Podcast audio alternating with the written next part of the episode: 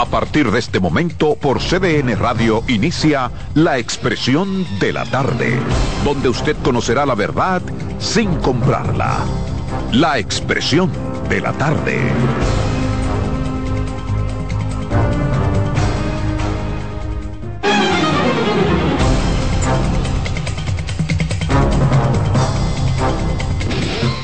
Bien, buenas tardes, buenas tardes República Dominicana, buenas tardes país, tres en punto. Arrancamos aquí con su programa La Expresión de la Tarde, dos horas cargadas de contenido para que analicemos juntos lo que pasa aquí o en cualquier parte del mundo.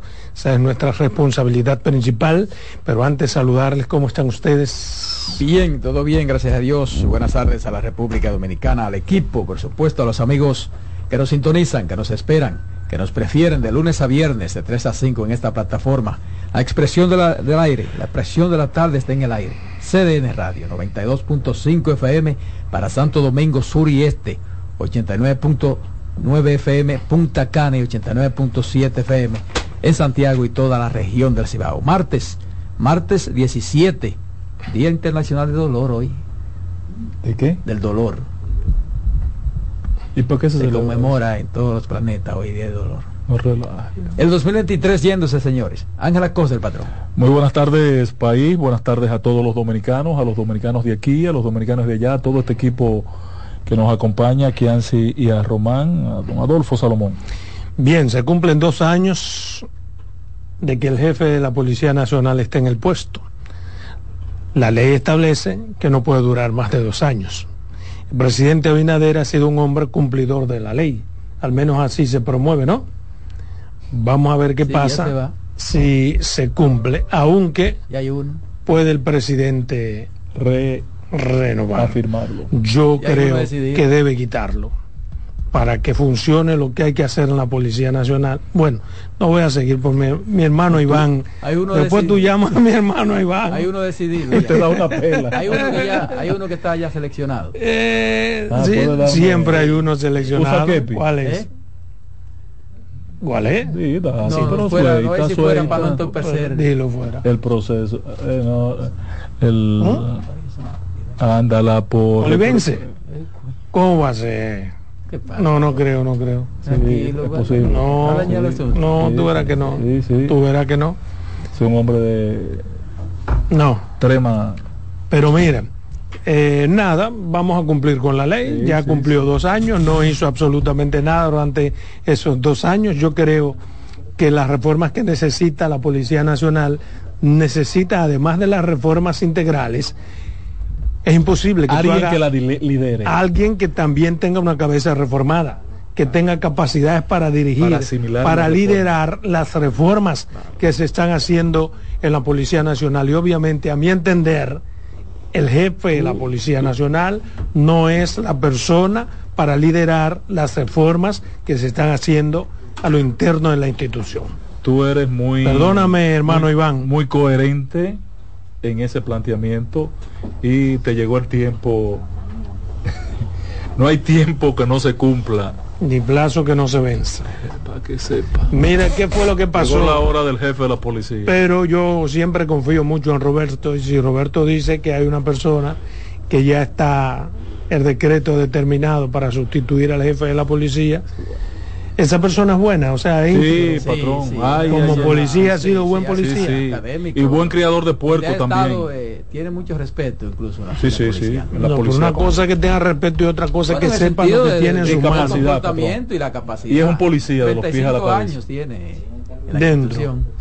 Policía de los pies a la cabeza, un profesional. Pero ha pasado por diferentes departamentos. Sí, sí, patrón. director era su jefe. Director de investigación. Era su jefe, claro. Patrón ha pasado por toda la policía. Bueno, pues entonces. Porque y vive de crianza de puerco. De eso vive.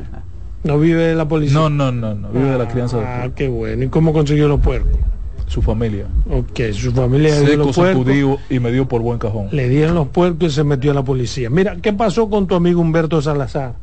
Que lo votaron de manera deshonrosa de las filas del Partido de la Liberación Dominicana. No, lo pueden votar sino previamente suspenderlo y luego hacerlo en proceso. No, no, no lo pueden votar, ya lo votaron y le mandaron su carta. Yo soy hermano de Humberto Salazar. Se me rompe el corazón al hacer este juicio. Pero ¿y por Pero está muy bien votado. ¿Por qué? Porque hay cosas con las que tú no puedes jugar. Si tú estás en un partido, tú no puedes. Lo menos que tú debes hacer es callarte la boca cuando no estés de acuerdo con las cosas. Y en- Yo, estoy, no estoy de acuerdo, como con 20 cosas yo no estoy de acuerdo en el PRD, pero me quedo callado y me la trago. Sí, porque lo que pasa es que tú eh, eres un cobarde, pero él no. ningún- ah, él, Eh, eh, él ah, pues sigue de guapo, Humberto, sigue de guapo. No, que te estás haciendo Lo mucho que bien. te quiero decir es que uno de los- construyendo una historia- per- perdóname. Uno de los principios fundamentales de la Constitución está la libertad de expresión. Sí, pero y cuando- él no ha hecho nada que no sea expresar su pensamiento. Sí, pero no puede expresar su pensamiento contra el interés del colectivo. ¿Y, y cuál es Y el él interés del firmó un documento de, hacer, de hacerse miembro de ese partido para respetar sus estatutos y sus Y normativas. diciendo su opinión, él Sí, irrespeta porque él ha estado irrespetando al candidato, ha estado faltándole respeto a la dirección del partido y ha estado haciendo trabajo de zapa contra el PLD. Precisamente por eso que te pregunto, ¿qué es lo que ha hecho Humberto? Porque eso es lo que se supone, pero nadie me sabe explicar en qué consiste ese trabajo de zapa que ha hecho. Bueno, o dime una cosa que Humberto haya respetado al candidato. No, yo no voy a repetir lo que él dice de Abel Martínez. Pues dime un trabajo de zapa. Eh, algunas reuniones que ha tenido. Y pero acá y pero todos los peleadistas se están reuniendo a diario Mm. con diferentes estamentos. Entonces él no se puede reunir. Pero ¿de dónde fue que la libertad de reunión está prohibida en el PLD. No, porque se sigue reuniendo, está bien, no diga eso. perdón, señores, tú buenas tardes. No, yo lo que quiero que Tú seas respetuoso por las Pero está bien, yo lo que quiero que tú seas taxativamente y me diga cuál es la violación.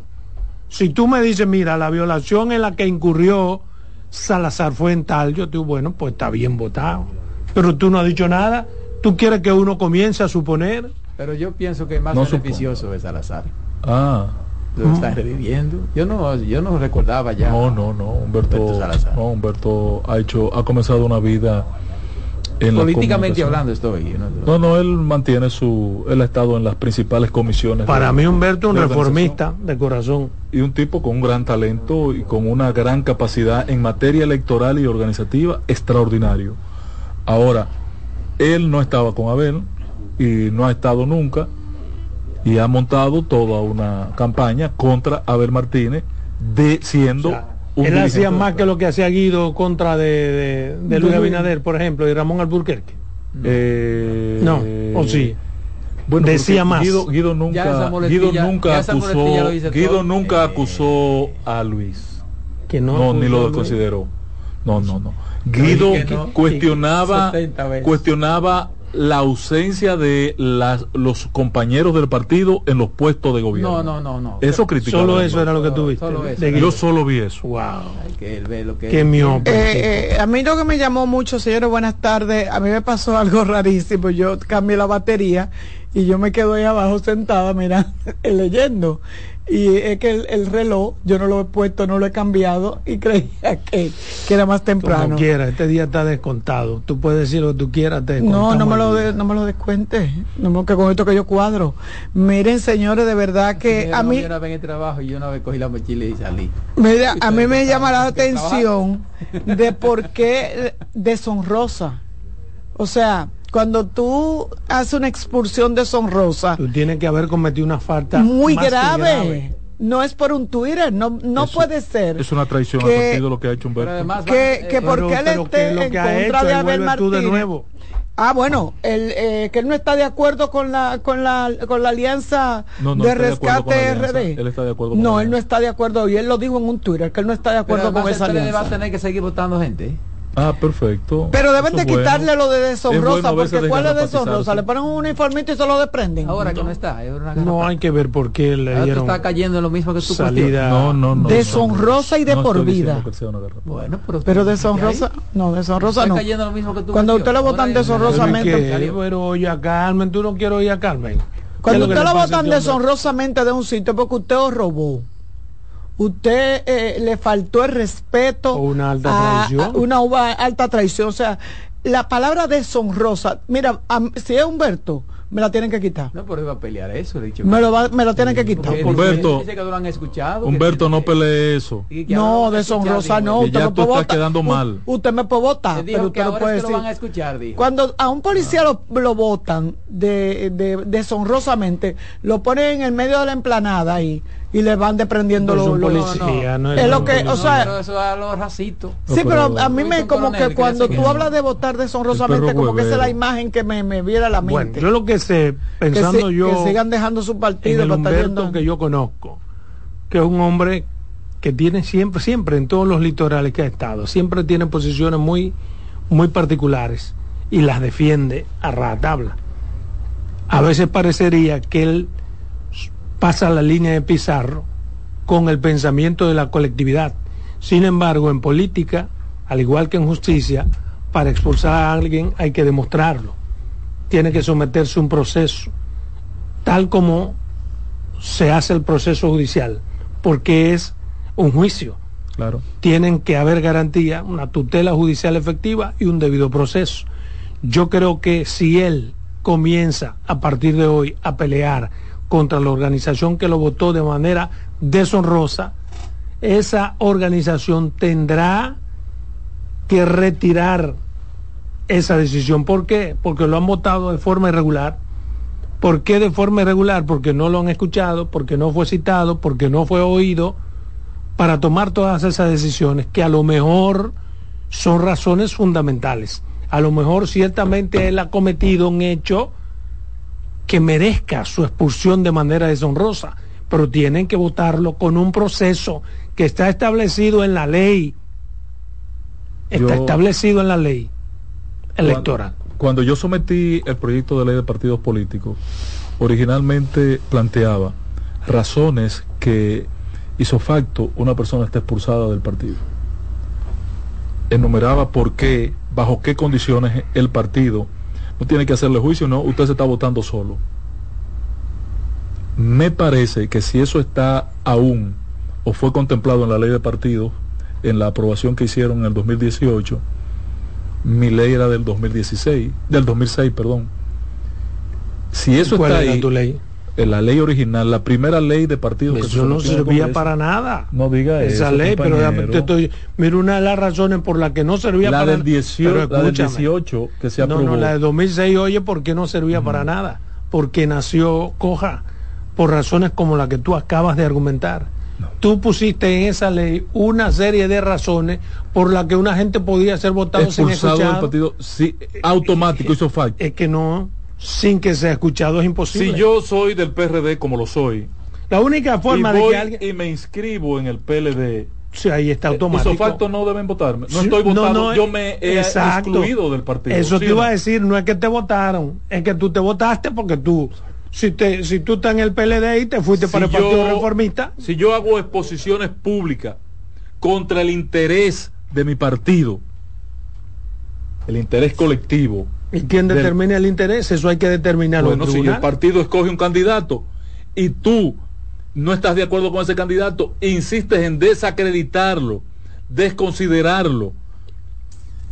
Sí, pero, ¿Qué- pero, qué- pero- qué- tú estás es- jugando es contra que- el colectivo. Es que aquí Adolfo? no estamos eh, en contra de que lo hayan votado. Ah, aquí lo que lo estamos que quiero cuestionando es el saber es- proceso que se ha hecho. Claro. El proceso. Yo estoy tratando de yo, yo estoy de acuerdo contigo. que puede hacer Porque, por ejemplo, vía. los partidos tienen su, su organismo, su forma de dirimir desacuerdos. Claro, Entonces, ¿por, para qué eso- tiene, ¿por qué tiene un dirigente que salir a los medios a acabar con su propio Todos los partido? partidos tienen como condición sine qua non un tribunal de disciplina, que es el que, el que se encarga de los procesos internos. Claro, claro. Entonces, él no Y fue fiscal. sometido, no fue sometido a ese proceso. Vamos a preguntarle a Consecuentemente, José Dantes que Pero además, señores, argumento. también, también hay que ver, casi votado también. ta- también hay que ver otra parte. Si usted siempre está cuestionándolo todo un partido, usted no está de acuerdo con nada, cuestionándolo todo, porque también exageran, o sea, Sí. se extralimitan, entonces renuncie a ese partido, Perfecto. Concho. Él dijo, por ejemplo, cuando Oh, le preguntaron sobre esta expulsión, él dijo que, que no le interesa estar en ese partido. Entonces, ¿por qué no había? Entonces, a mí me parece exactamente de muy mala leche que usted no quiere estar en un partido, pero se quede para, para joder al Oh, partido. exacto. ¿Entiende? Si Yo usted quiero- no quiere estar, si no le interesa, pues váyase del partido y siga haciendo Salga política, porque él es buen político, en tiene el buenas año, ideas políticas. En el año 94, 94, Humberto y yo hicimos una relación. Trabajamos juntos al Llámalo lado, porque no lo llamas. al lado de Jacinto Peinado. Posteriormente, él estaba, terminó al lado de Carlos Morales Troncoso, extrañamente. cuando el proceso terminó. Después el Partido Reformista va en una dirección y él se va con Leonel Fernández en otra dirección. Después llega Danilo al poder y, entonces él se va al lado de Danilo Medina. Qué coherente. ¿eh? dice que entró al PLD porque Danilo se lo pidió. Porque era amigo, Danilo. Era amigo. Una vez hubo una traición a Eduardo Estrella que le encabezaron Danilo Medina y Humberto Salazar. Dice él su amigo Danilo. le pidió y por eso entró. Por eso. Entonces, e, ese comportamiento le deja una estela que a mí me preocupa. Vamos a llamarlo, Humberto. Pero eso podría considerarse deshonroso, por ejemplo, como lo que ha dicho Lenin de la Rosa, que es del Partido de la Liberación Dominicana. Lo van a expulsar.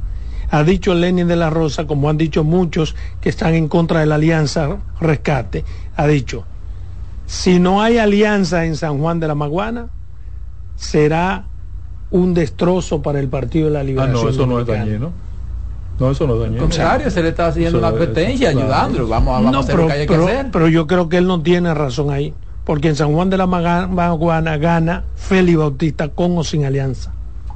Yo creo que el único senador que tiene el Partido de la eh, Liberación Dominicana, ¿de qué, ¿de qué es Félix Bautista?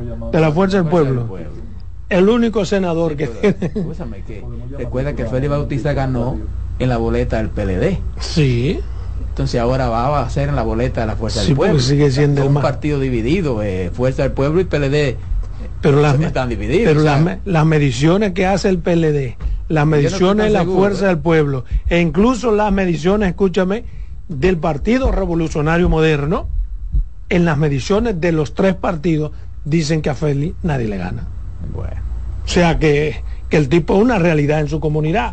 ¿O no es así? Sí, lo es. Incluso las que hace el propio PRD también. En todas las mediciones, el tipo es un fenómeno. Sale por encima de la situación de la alcaldesa. Exacto. Entonces, entonces, las mediciones cumplen su rol. Claro que, lo es el problema que las mediciones que para una cosa se creen y para otra no. No, no, que se hacen para trabajo se creen, eh, Roberto. No, no, porque hay mediciones que son de trabajo que tienen que decir la verdad. de trabajo. Las que son, para las que son maquilladas para inducción. Todas son de trabajo, todas. Todas son de trabajo también. claro, son de trabajo. ¿Y qué más qué partido? lo que yo estoy diciendo. ¿Qué partido no hace sus propias encuestas para a partir de sus propias encuestas poder manipular sus resultados? Yo sí lo resuelvo rápido. Yo creo en todas las encuestas y no creo en ninguna. Lo entiendo. a ti te da lo mismo que atraque en la espalda.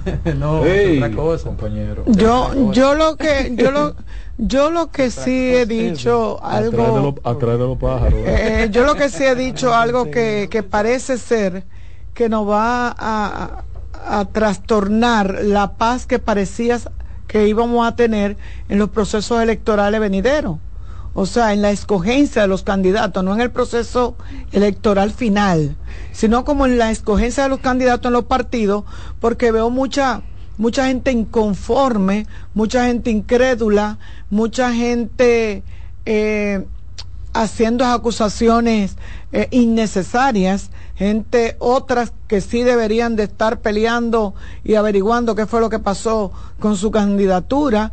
eh, pásate por el Tribunal Superior. Pero, pero vuelvo y repito, eh, creía que eso no se iba a dar y que íbamos a estar de lo más bien y que todo este proceso tan con tanta transparencia de que eh, primarias si se necesitan, encuestas si se necesitan, convención si se necesita, escogencia, o sea, como que se, se realizaron muchas eh, eh, muchas acciones para complacer. Aquí lo dijimos. lo dijimos con para eso no era sorpresa para nadie. Es el método, y va a ser en todos los partidos ¿eh?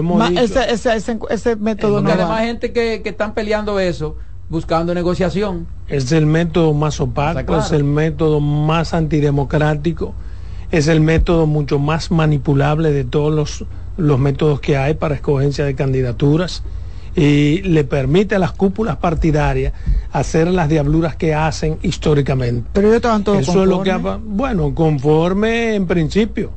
Porque pasa que hay una conformidad que después que te dan el fuetazo a ti, tú te sientes inconforme. Sí, pero eso también le permite al perdedor tener argumentos para cuestionar la encuesta. Porque las encuestas, como no, no tiene ese parámetro, como por ejemplo una primaria, que tú puedes demostrar ciertas cosas.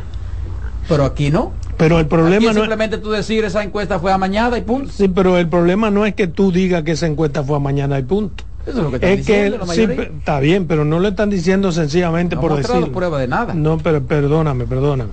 No es que sencillamente se diga, sino cuando no se cumple con lo que se estableció para la encuesta misma, además de que la encuesta de por sí es opaca, si no se cumple con hacer lo que se estableció, eso es lo que da argumento. ¿A qué me refiero?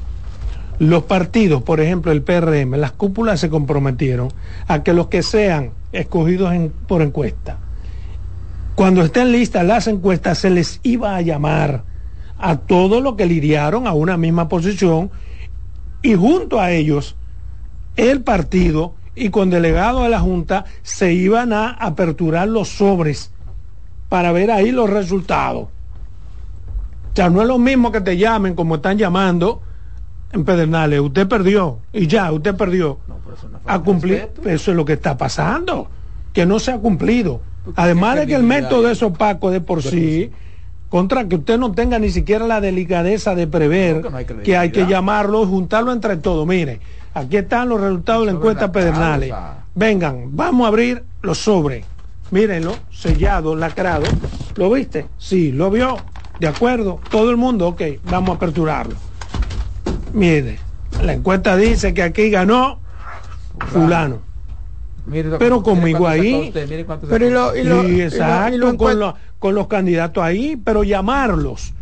Decirle, no, usted quedó en segundo, y usted quedó en tercero, y usted quedó en cuarto, sin que nadie me enseñe un papelito en el que diga por qué yo quedé de segundo, de tercero o de cuarto. No, y las acusaciones tan feas Son las propias cúpulas que están creando problemas. Yo te quiero hacer una pregunta, porque eso incluso lo, debatimos con Ángel, porque a mí me parece ilógico una persona que se dice que le llevaba 25 puntos a otro. Así es. Y que escogieron al, al, que, al que estaba debajo.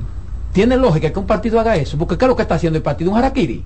No, no, está haciendo harakiri, no, está, no tú me dices que dos puntos que le lleva. tenemos a Tú no ves, es que este hombre, pero oye, está bien, pero, sí, pero déjame contestar primero.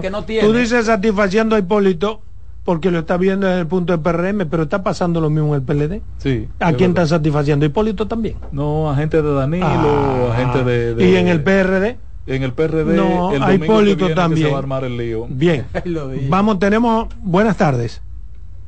Hola, buenas tardes. No me digas que es Adolfo Salomón que está Así es, tu hermano del alma, ¿cómo tú estás?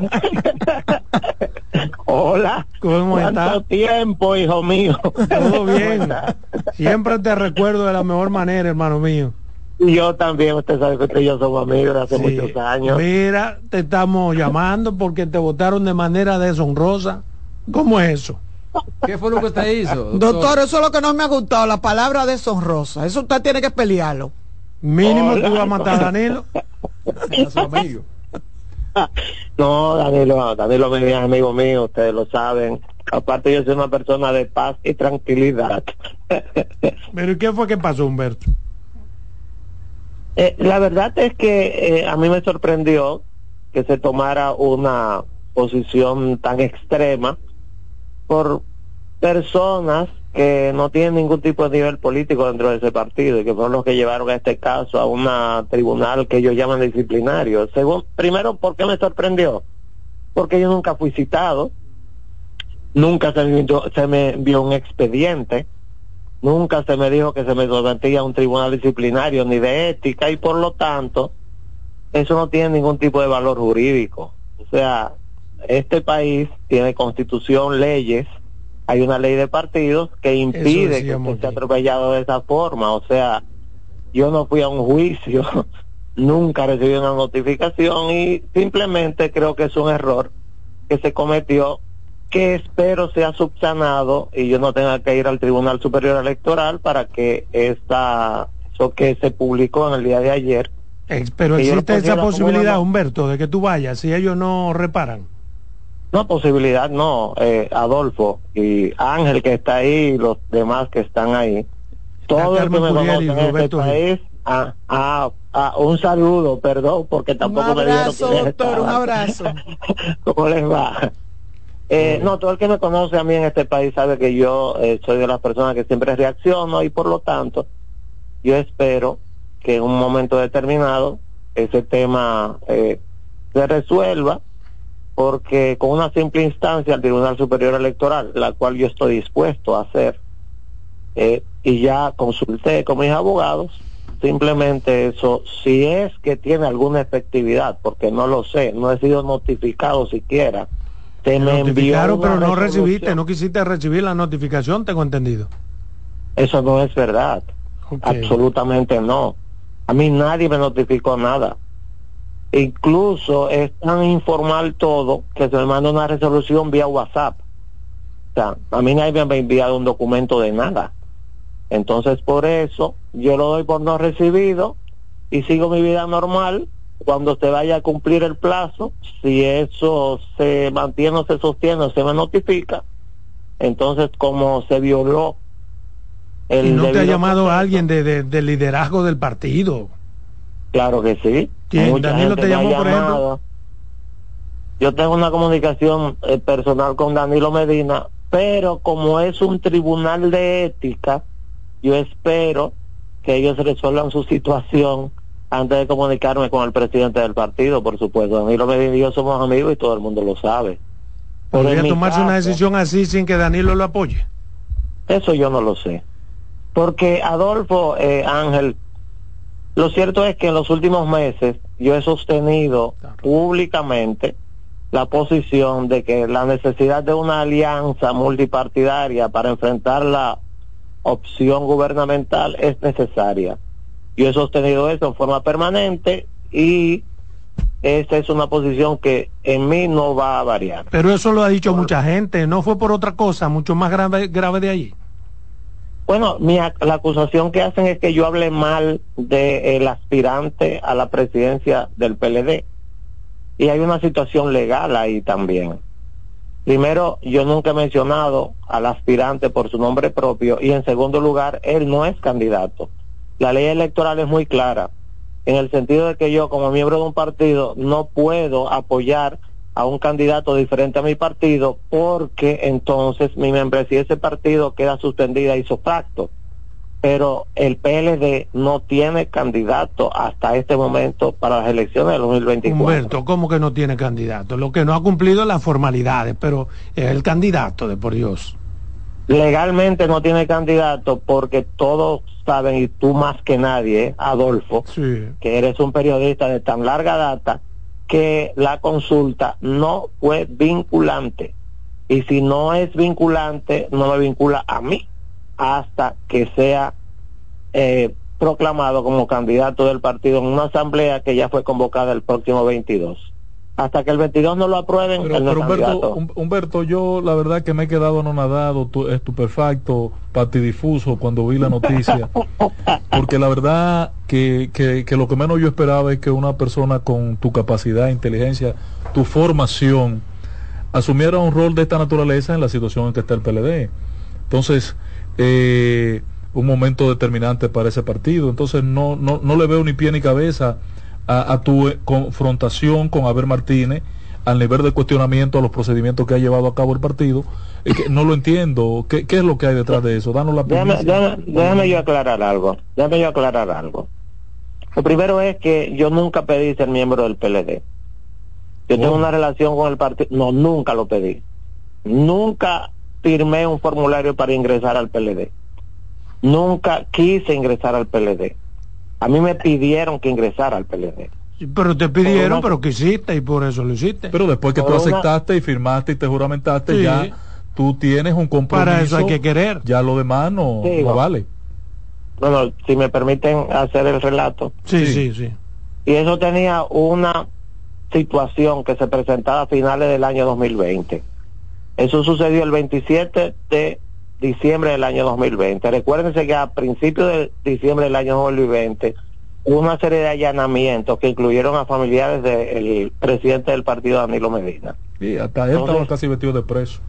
Entonces yo ingresé al PLD en una situación muy especial y asumí un papel de defensa absoluta de Danilo Medina y su familia, sobre todo porque hay dos personas ahí que son muy cercanas a mí sobre todo la que fuera presidenta de la Cámara de Diputados, Yomaria Medina, que fue mi paciente, pero aparte de eso es mi amiga.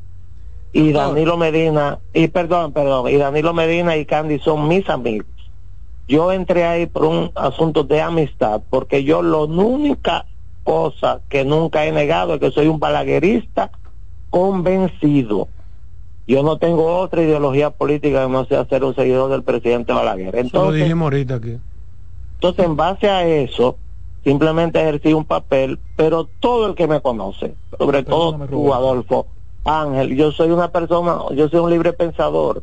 A mí es muy difícil encasillarme dentro Muchas de... las deformaciones que yo tengo te las debo a ti. Mira una cosa, eh, Humberto, eh, yo reconozco, y no lo quería decir así, el momento en que tú asumes la, la, la formalidad en el PLD. Ahora, ese momento era tan delicado que definió tus valores. Entonces, ¿por qué ahora traicionar esos valores? No lo entiendo, patrón. No, yo no estoy traicionando ningún tipo de valor.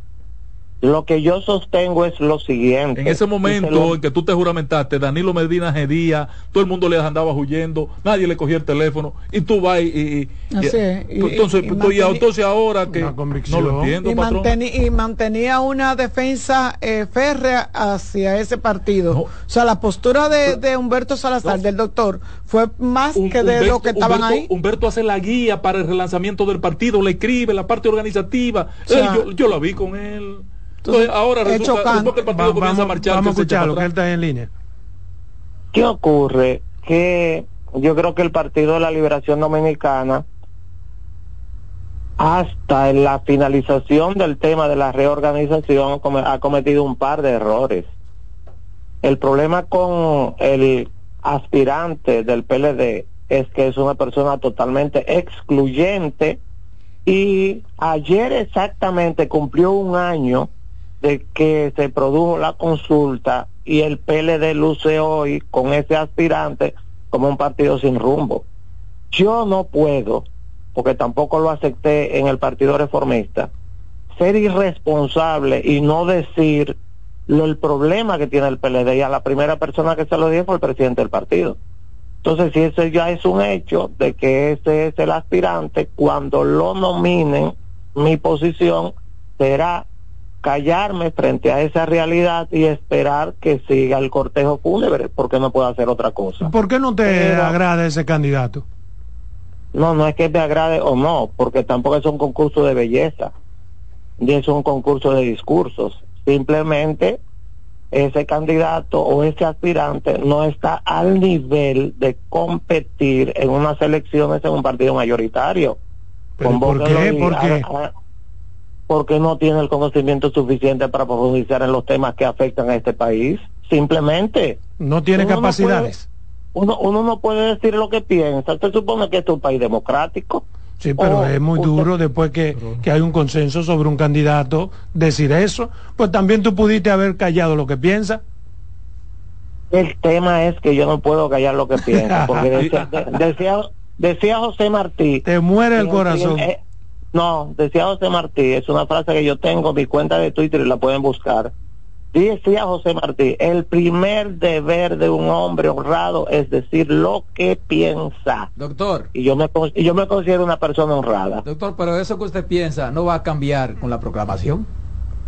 ¿O sí? Pueden, pueden, llevar, pueden llevar al aspirante a ser proclamado. Es más, yo le diría a ustedes una cosa. Si someten a votación al aspirante el domingo, y presenta una alternativa, pierde la elección. Pierde la elección interna del partido. Hablen con los reformistas, hablen perdón, con los PLDistas, hablen con ellos. No conmigo, el problema es que los que tenían perfil, Humberto, los que tenían perfil y formación y capacidad como Francisco Javier, no se atrevieron. Entonces ahora no pueden estar jugando a la, a, la ruleta rusa. porque no se atrevieron? Él fue que se atrevió, hermano. Yo no juego con ninguno de ellos, pero déjeme decirle lo siguiente. Ángel, usted y yo estuvimos en un proyecto que no llegó a término, ¿verdad? Claro. ¿Usted se acuerda? ¿Usted se acuerda, verdad? Claro. Déjeme decirle algo, este es peor. Esta es una situación en la cual él se siente no, cómodo. Peor que Eduardo Estrella no hay. Eh, Ni que es así. No, yo no estuve con Eduardo Estrella, ah, Ángel Acosta. Yo estuve con Jacinto Peinado. Ahí fue que usted me conoció a Eduardo Estrella y yo estaba apoyando a Leomeli, recuérdese. Entonces, Mira, Diga, dime. Pero, pero usted, suponiendo que se subsane este impasse, usted se quedaría en el partido y tranquilo. Tranquilísimo. Yo tengo un programa de televisión de dos horas en la Radio América. Sí, pero yo no tengo ni siquiera que mencionar ese aspirante porque la el resultado estará dentro de exactamente siete meses. Siete meses y dos días a partir de hoy. Y veremos el resultado de la primera vuelta electoral. Yo que espero que haya dos vueltas electorales para que se cumpla el pacto que hoy se ratifica de que... Con este pacto nada más gana Leonel, ¿usted no cree? Uno por encima del otro, el que esté por encima del otro eh, que, lo apoyará. Salazar, me parece extraño. Usted dice que el candidato no tiene las condiciones suficientes, pero favorece el pacto. Suponiendo que él sea el candidato y gane en el pacto para una segunda vuelta, ¿lo apoyaría? eso es imposible que ocurra. En ah. política ocurren muchos partos, pero eso es imposible que ocurra. Entonces usted sabe que en el pacto va a ganar Leonel, usted está apoyando a Leonel. Adolfo, es imposible que ocurra porque un candidato presidencial tiene que ser incluyente. Tiene que entender que él no es una megadiva que hay que caerle detrás, sino es lo contrario, es que tiene que buscar a las personas y un candidato que sea excluyente no tiene capacidad de ganar elecciones. Mi admirado doctor. Mi, admirado doctor, desmienta a Adolfo que le ha echado una vaina aquí. De que, que, usted está apoyando a, a, Leonel, pero ¿y cómo es posible? Yo estoy apoyando una alianza multipartidaria que sea una alternativa a los que están ahora en el poder. Ese es el apoyo mío y para eso he trabajado durante los últimos dos años. ¿Por te interesa a ti que desmienta o no? Bueno, hermano mío, ha sido un placer escucharte. Espero verte en otras circunstancias y darte un abrazo. No, pero yo estoy de lo más bien, ¿eh? Claro. un hombre peleado, patrón.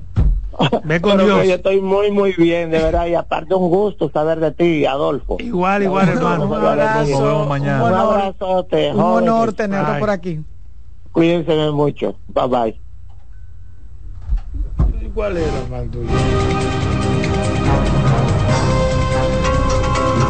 En breve seguimos con la expresión de la tarde. Estás en sintonía con CDN Radio.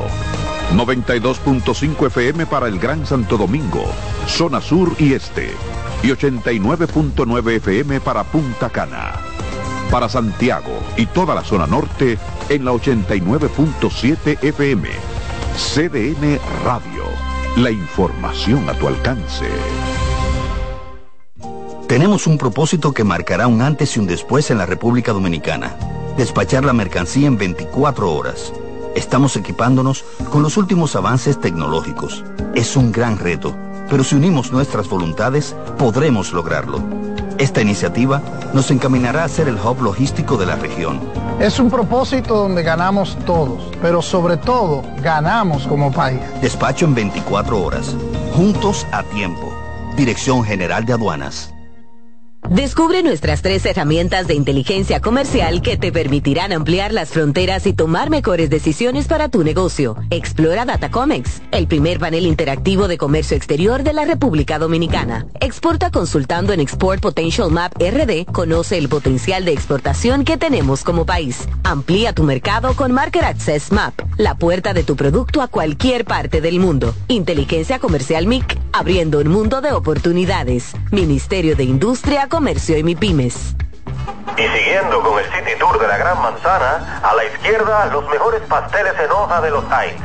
A nuestra derecha venden un sancochito calientico como la isla Very Good. Y al frente, el banco que llegó a los países para estar más cerca de los suyos. Porque donde haya un dominicano, ahí van a estar con él. Único banco dominicano en Nueva York. Ban Reservas, el banco de todos los dominicanos. Descubre nuestras tres herramientas de inteligencia comercial que te permitirán ampliar las fronteras y tomar mejores decisiones para tu negocio. Explora Datacomex, el primer panel interactivo de comercio exterior de la República Dominicana. Exporta consultando en Export Potential Map RD. Conoce el potencial de exportación que tenemos como país. Amplía tu mercado con Market Access Map, la puerta de tu producto a cualquier parte del mundo. Inteligencia Comercial MIC abriendo un mundo de oportunidades. Ministerio de Industria, Comercio y MIPIMES. Tenemos un propósito que marcará un antes y un después en la República Dominicana. Despachar la mercancía en 24 horas. Estamos equipándonos con los últimos avances tecnológicos. Es un gran reto, pero si unimos nuestras voluntades, podremos lograrlo. Esta iniciativa nos encaminará a ser el hub logístico de la región. Es un propósito donde ganamos todos, pero sobre todo ganamos como país. Despacho en 24 horas, juntos a tiempo. Dirección General de Aduanas. Descubre nuestras tres herramientas de inteligencia comercial que te permitirán ampliar las fronteras y tomar mejores decisiones para tu negocio. Explora Datacomex, el primer panel interactivo de comercio exterior de la República Dominicana. Exporta consultando en Export Potential Map RD. Conoce el potencial de exportación que tenemos como país. Amplía tu mercado con Market Access Map, la puerta de tu producto a cualquier parte del mundo. Inteligencia Comercial MIC, abriendo un mundo de oportunidades. Ministerio de Industria, Comercio y MIPIMES. De nuevo con ustedes, la expresión de la tarde.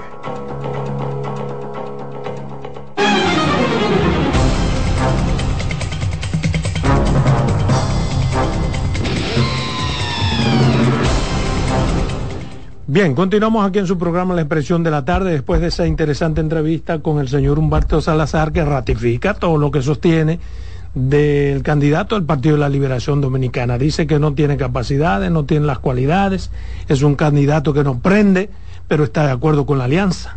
Él está de acuerdo con la alianza. Pero bien, yo tengo dos temas de breve que quiero compartir con ustedes. El primero está relacionado con algo que nosotros decíamos ayer. Decíamos que era inaceptable el impedimento de Haití de que se deje la huella biométrica. biométrica de que el registro biométrico y que ellos pongan eso como una condición para volver a, a, comprar productos de la República Dominicana.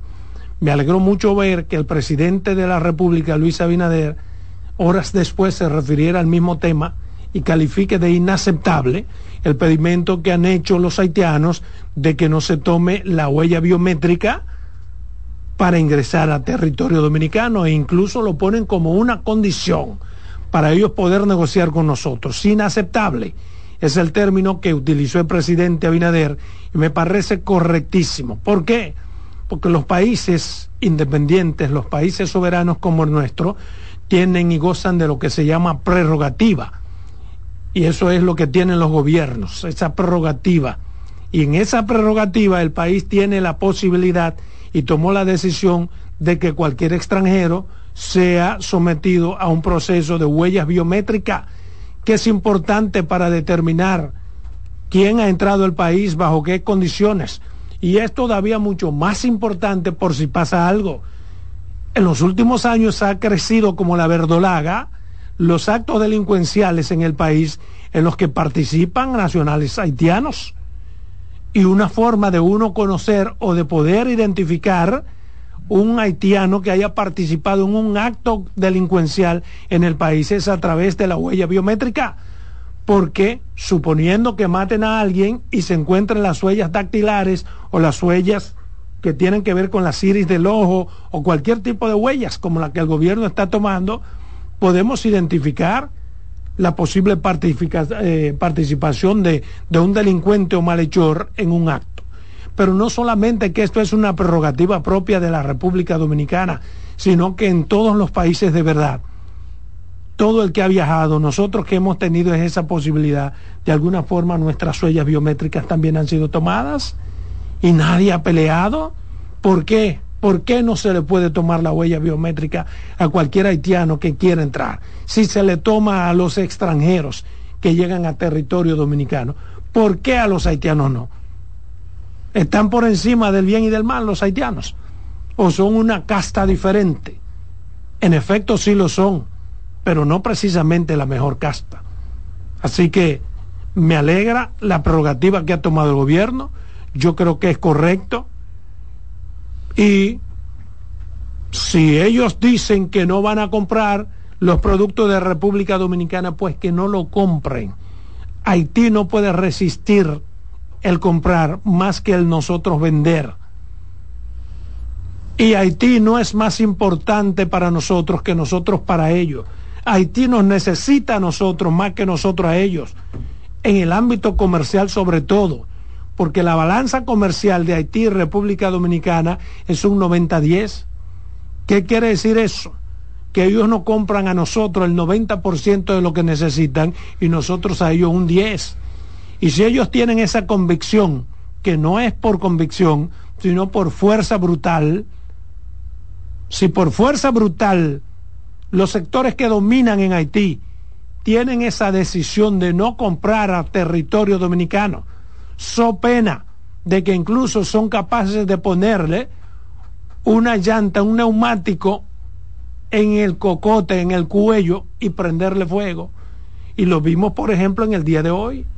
Todo el haitiano que osó venir a territorio dominicano a comprar legumbres, a comprar productos, desde que pasó a su territorio, se le despojó de absolutamente todo, se les quemó, se les botó, se les pisoteó toda su compra. Están ahí las imágenes. Entonces, eso no es un asunto de convicción, de que es un pueblo que tiene un criterio y bajo ese criterio y bajo ese conocimiento están actuando. No, no es el pueblo llano de Haití que los tiene sumergido en esa miseria. Es esa cúpula que ha tenido la posibilidad de estudiar, de vivir fuera, de esquilmar, de robar, de explotar históricamente Haití, la que está cometiendo todas esas tropelías. Mientras eso se arregla, mientras los haitianos de abajo no se rebelen contra esos opresores que son de ellos mismos, nosotros debemos tener esa firme convicción de que esas huellas biométricas son importantes y de que no podemos ceder al chantaje de los haitianos en ese sentido. Mira, ¿y por qué esa cúpula de Haití no impide que las parturientas vengan a llenar los hospitales del país? Buen punto. ¿Sería una buena acción esa? Sí, que se llenen de orgullo. Exacto, para que sigan con su orgullo. Sí. Hay un elemento, Adolfo, que me gustaría sumar a tu, a tu, eh, a tu lista de, de razones por la que es procedente o resulta improcedente que ellos se opongan a, esta, a este registro eh, biométrico. El principal problema de Haití hoy son sus bandidos, las bandas, cuyo eh, refugio va a tener que ser República Dominicana. Entonces lo primero es tener la capacidad de identificar a esa gente cuando trate de cruzar para el país. Nosotros le estamos sirviendo de de, además de protegernos nosotros como nación, que queremos evitar que esos bandidos crucen para acá, que, es una excusa extraordinaria para la seguridad de lo interior, evitar que esos bandidos crucen, por cuanto estamos detectándolos eh, biométricamente, para ellos también es conveniente y, no son capaces, en función de ese criterio de brutalidad con el que manejan en ocasiones los aspectos importantes, que a veces uno cree que es por razones religiosas más que por razones de, lógica elemental. Ellos no quieren que le hagan fotografía, ni que, por eso no hay un registro civil en Haití. Ellos no quieren que le hagan fotografía, ni quieren que le tomen las, las huellas. Entonces esa parte nosotros tenemos que imponerla a cualquier costo. En ese aspecto el presidente cuenta con todo nuestro respaldo, totalmente. Wow, se salvó. Pero, pero yo creo que no es esa la razón del sector de poder. Esa es la, razón del sector del pueblo. Es una excusa, no, porque no es el pueblo llano. El pueblo llano cruza la frontera, como lo hizo ayer, compró, se registró, permitió que le tome sus huellas y no pasa nada. Tuvieron problemas cuando volvieron a su comunidad, que tú los ves cargados con sacos de legumbre, de verduras, y cuando llegaron los guardias haitianos, los paramilitares se los quitaban, se los tiraban en el piso, se los pisoteaban. Claro. O sea, el problema es allá. Incluso no quienes no quieren huella biométrica, como tú has dicho, esos delincuentes, todos esos malditos que están explotando al pueblo haitiano, no quieren huella biométrica, porque obviamente el lugar más cercano para huir, si se les presenta huir, es, para, acá. No dudes tú, eh, Ángel, que la salida de tantos haitianos del territorio dominicano se parte también de esa imposición. Porque aquí nos están persiguiendo realmente. No persiguiendo, eso es lo extraño. Hay una investida que, que están ellos que ¿Qué hay detrás de eso? ¿Qué hay detrás de eso? Que no sea amenaza. Que no sea una amenaza. Bueno, eh, desde el pueblo haitiano eh, están llamando a, a, que se a una a una unión que no entiendo porque nunca ellos nunca han estado unidos ni entre ellos y ahora se se están se está llamando a una unión y lo digo porque lo escuché de alguien que, que tiene mucho peso y decía mira eh, los haitianos lo están llevando y por eso decía que había que cuidar el odio personal porque los haitianos lo están llevando a creerse que nosotros como dominicanos le vamos a hacer daño de manera personal, como que si tú te encuentras con un haitiano, lo va a matar, le va a volar encima, le va a echar... O sea, eso es mentira y a eso es que le tienen miedo. Le han hecho creer toda esa, eh, eh, eh, como dice, debacle que se ha armado y que todo el mundo se va, es por temor. Los haitianos le tienen temor a que el dominicano aquí comience a tomar represalias. Es no hay amenazas aquí, todo lo contrario, la gente está siendo solidaria con ellos. Pero, Demasiado. Pero, incluso aquí hubo una situación peor y no hubo esa, esa, pero se lo están haciendo creer se lo están haciendo que hubo comunidades que le quemaban la casa y no hubo esa salida así tan masiva. Quizás hay un hay un elemento. Mira, yo he buscado, yo tengo varios días buscando y por eso hice la exposición ayer, Roberto. ¿Qué es lo que hay detrás de eso? Y a mí me parece que solo debe ser una expresión que usó el presidente, con la cual yo también estoy de acuerdo. El presidente dijo. Ya están coincidiendo mucho.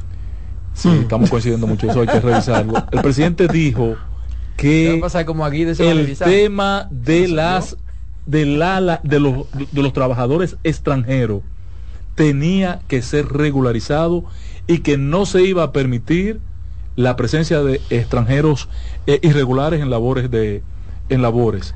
Es un tema muy. Sin embargo, y que se iba, a, se iba a abordar inmediatamente. No hay cómo resolverlo de inmediato. O sea, tú no vas a mecanizar, tú no vas a mecanizar el campo de un día para otro. Eso es un, proyecto a largo plazo. Pero, no, no, pero, hay que comenzarlo. Pero hay que comenzar. No, pero que de inmediato no significa que mañana está resuelto. Exacto. Pero de inmediato es una forma de comenzar. Sin embargo. Pero no he encontrado una explicación, Adolfo. Lo que te quiero decir es que no he encontrado una explicación de por qué ellos se están yendo. En términos se van porque los van a perseguir por el trabajo, porque están ilegales, porque no hay en términos prácticos, eso es eh, inaplicable, aun cuando el gobierno pueda poner todas las voluntades, aun cuando quiera. ¿Por qué? Porque la mano de obra dominicana, la economía dominicana, depende demasiado de la mano de obra haitiana. Pero además, si lo vamos a hacer, si vamos a cumplir, porque es un mandato legal, 80-20, el 80% de la mano de obra, dice la ley laboral, debe ser dominicana y la venta extranjera en cualquier empresa. Si vamos a hacerlo así, tendremos que ver con los chinos también. con los venezolanos, con los, colombianos. Y con muchos, ayer, aquí, es casi imposible. Que mano extranjera de Haití, aquí eso es casi imposible. Pero aquí incluso hay otros que tienen negocios que no pagan un centavo al Estado. Pero qué bueno que por lo menos haya una intención, porque es mejor la intención. para hacer eso, como tú dices, tiene que comenzar a crearse las condiciones para entonces en un tiempo, incluso el presidente habló de un plazo de un tiempo, trazarse un tiempo para eso, porque él sabe que eso no... Pero son de las cosas, perdóname, que a mí no me gustan de presidente, que se pone plazos fatales. Entonces, cuando tú eres cumplidor, cuando tú eres serio y vendes la seriedad y vendes tu palabra, tú te atas a tu palabra cuando tú pones un plazo fatal. Y el presidente suele hacer eso. A mí no me gusta. ¿Por qué? Porque corre riesgo de fallar, aún queriendo hacer las cosas, porque hay variantes, hay aristas que, las determina el tiempo, que, no, están en la mano de él. Pero, Por ejemplo, esto de que en tal tiempo se puede resolver, eso no es así. Tú que cruzas todos los días esa avenida Duarte, esa autopista Duarte, te das cuenta, si te fijas, que la mayoría de los que están trabajando, el trabajo duro, trabajo pesado, son haitianos. En toda y ese es el Estado dominicano que está haciendo esa obra. No hay una obra que esté haciendo el Estado dominicano, el gobierno, a través de sus diferentes ministerios, en la que no haya una cantidad de haitianos, por economía, por lo que sea, están ahí. Pero, Hasta por fuerza laboral. Pero ese tema, ese tema tiene que encararlo cualquier gobierno que surja. No importa el tiempo que se lleve, pero eso hay que comenzar a regularlo. Porque nosotros no estamos diciendo aquí que estamos en desacuerdo con que las empresas tengan mano de obra haitiana. Es que tienen que estar reguladas. Claro. Si usted necesita 100 haitianos, esos 100 haitianos tienen que estar regularizados. Vaya, inscríbalo, Exacto, defina, cumpliendo todos los requisitos. Y yo digo que eso es posible y parto de algo que es contundente. ¿Qué? Que ya se hizo en el pasado. Sí, correcto. Cuando la zafra azucarera, cuando Joaquín Balaguer y la zafra azucarera, aquí los haitianos, los ingenios tenían los haitianos contados. Terminó la zafra azucarera, ustedes se van para Haití y tenían su permiso y tenían su documentación que les permitía volver cuando comienza la zafra de nuevo y no pasaba nada. Igual, Adolfo. Entonces, eso puede, como mínimo, ¿eh? porque Igual- hoy en día se supone que, que esa cartilla, como No- le llamaban existe. al documento que daba Balaguer, no existe. Hoy existe el carnet de trabajador fronterizo o de carnet, el carnetizar a tus trabajadores en migración. Y tú eso se evidenció, tú lo evidenciaste cuando el plan de regularización que llevó a cabo José Ricardo Tavera en el gobierno de Danilo. Ese plan, ¿dónde se dañó? Cuando no se había terminado de regularizar a los haitianos y ya los empresarios, los constructores, los agricultores estaban contratando mano de obra que no tenía carnet. Ellos mismos protestaron y dijeron, ¿y para qué me carneticé si se está contratando gente que no tiene carnet? Bien, termino con ese tema y de manera breve, porque el tiempo va avanzando, yo quisiera referirme a otro temita y es que la Junta Central Electoral ha tocado un tema que va a haber que afrontarlo cualquier día de esto. Pero ha dicho la Junta Central Electoral que es necesario, casi imperante, que haya que comprar más de 20 mil nuevos escáneres para el proceso electoral que se avecina. Es un tema delicado, una dada la ya- complejidad con que se maneja el país. Es una necesidad que ha sido externada en varias ocasiones, pero una cosa es haberlo dicho antes y otra cosa es que ahora de repente los partidos vean como que llegó ¿Y el qué? ¿Y por qué? ¿Por qué? Bueno, porque eso envuelve una gran cantidad de recursos. Segundo, porque hay partidos que no están convencidos de que haya que comprar esos nuevos equipos. Tercero, porque no se ha demostrado, más allá de cualquier duda razonable, que esos equipos ciertamente no sirven para nada. A cualquiera se le puede ocurrir pensar que hay un negocio detrás de todo esto y es un pensamiento lícito y con fundamento a partir de cómo se manejan las cosas en República Dominicana. Entonces, todas esas cosas tienen que estar claras, pero más que claras, tienen que tener la firma, la autorización, la connivencia de los principales partidos políticos para que todo salga bien. Yo, por ejemplo, me pregunto, pero ¿y cómo es que hay que comprar unos 10 mil escáneres si fueron esos escáneres los que utilizamos en las primarias del PRM y todo funcionó muy bien? Dice la Junta como argumento que no, que no funcionaron bien, Que hubo que hubo un errores. 8% de errores. que Eso no- es lo que dice la Junta. Ese puede ser un argumento para justificar la compra.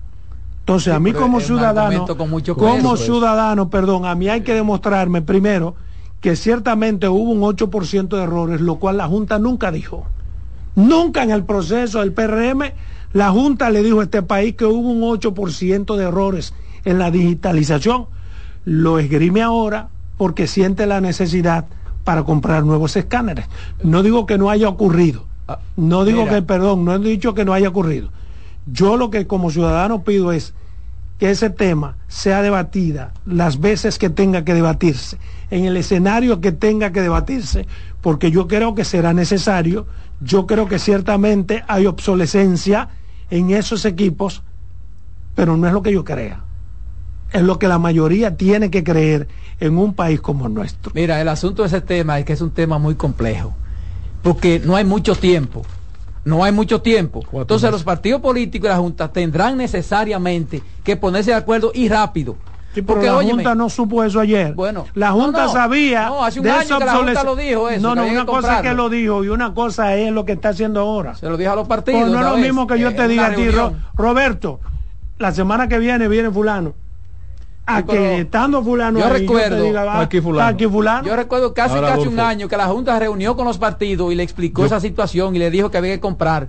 Y nadie Adolfo. di- eso se quedó así. No, Entonces, mira ahora, con el tiempo encima, mira, lo que está diciendo la Junta, el problema es que hay que ponerle atención a la Junta, aunque no sea como dice la Junta, hay que ponerle atención porque porque es el organismo que va a arbitrar, que te está diciendo que eso es un riesgo. Se está curando ¿Tú te imaginas entonces después? La Junta, se está curando en salud. Claro. Sí, pero por eso es que hace un año la Junta debió seguir curándose en salud cada vez que sea necesario. y poner ese como su tema principal.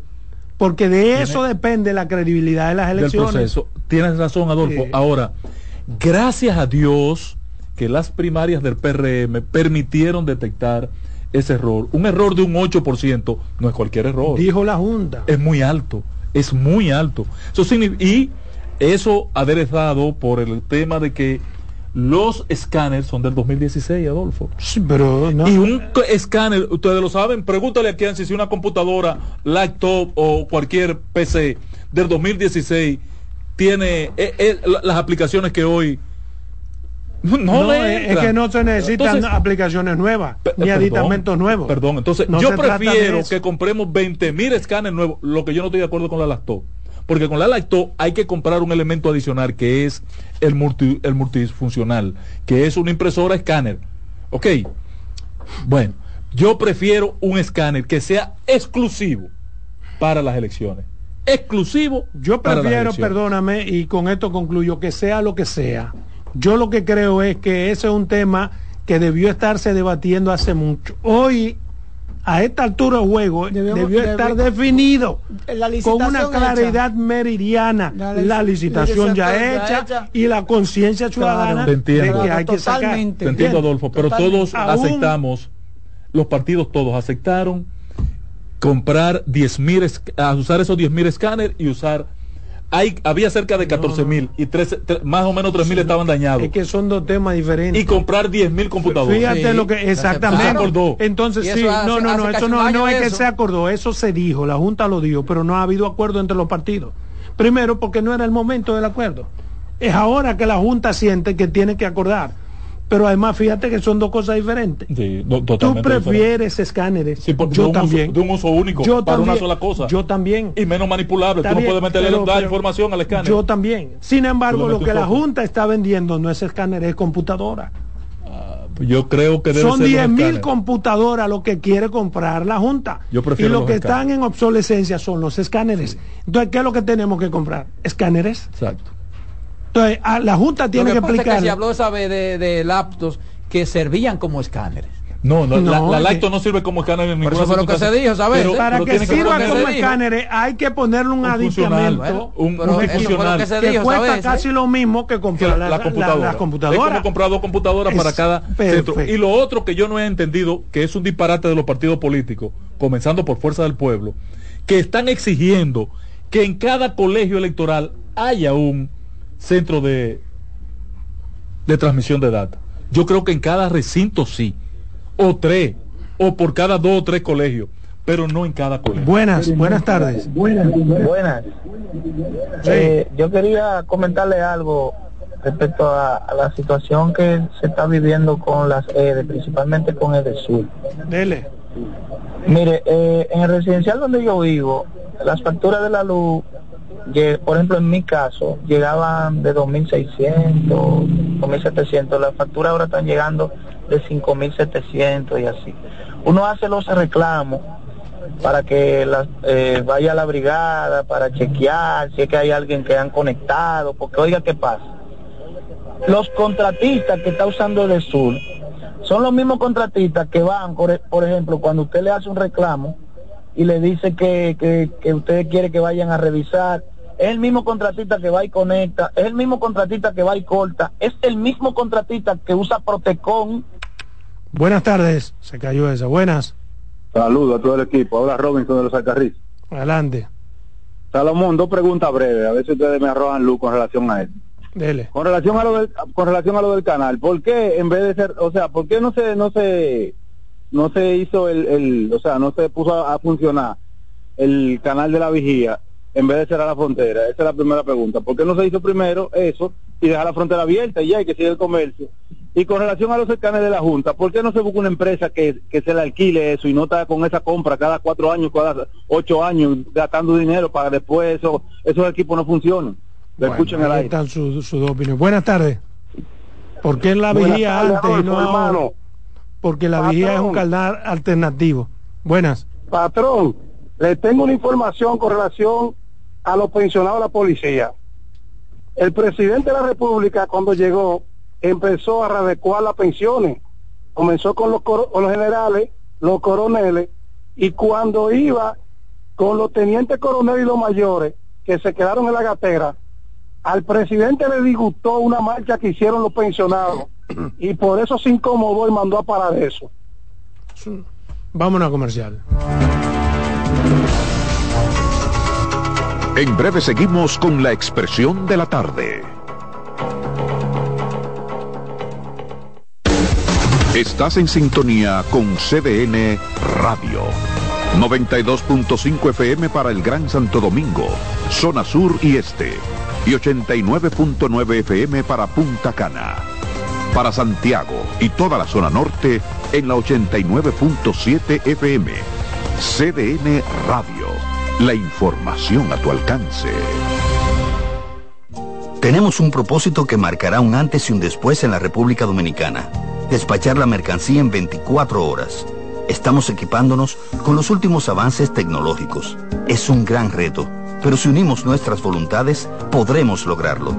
Esta iniciativa nos encaminará a ser el hub logístico de la región. Es un propósito donde ganamos todos, pero sobre todo ganamos como país. Despacho en 24 horas, juntos a tiempo. Dirección General de Aduanas. Descubre nuestras tres herramientas de inteligencia comercial que te permitirán ampliar las fronteras y tomar mejores decisiones para tu negocio. Explora Datacomex, el primer panel interactivo de comercio exterior de la República Dominicana. Exporta consultando en Export Potential Map RD. Conoce el potencial de exportación que tenemos como país. Amplía tu mercado con Market Access Map, la puerta de tu producto a cualquier parte del mundo. Inteligencia Comercial MIC, abriendo un mundo de oportunidades. Ministerio de Industria, Comercio y MIPIMES. De nuevo con ustedes, la expresión de la tarde.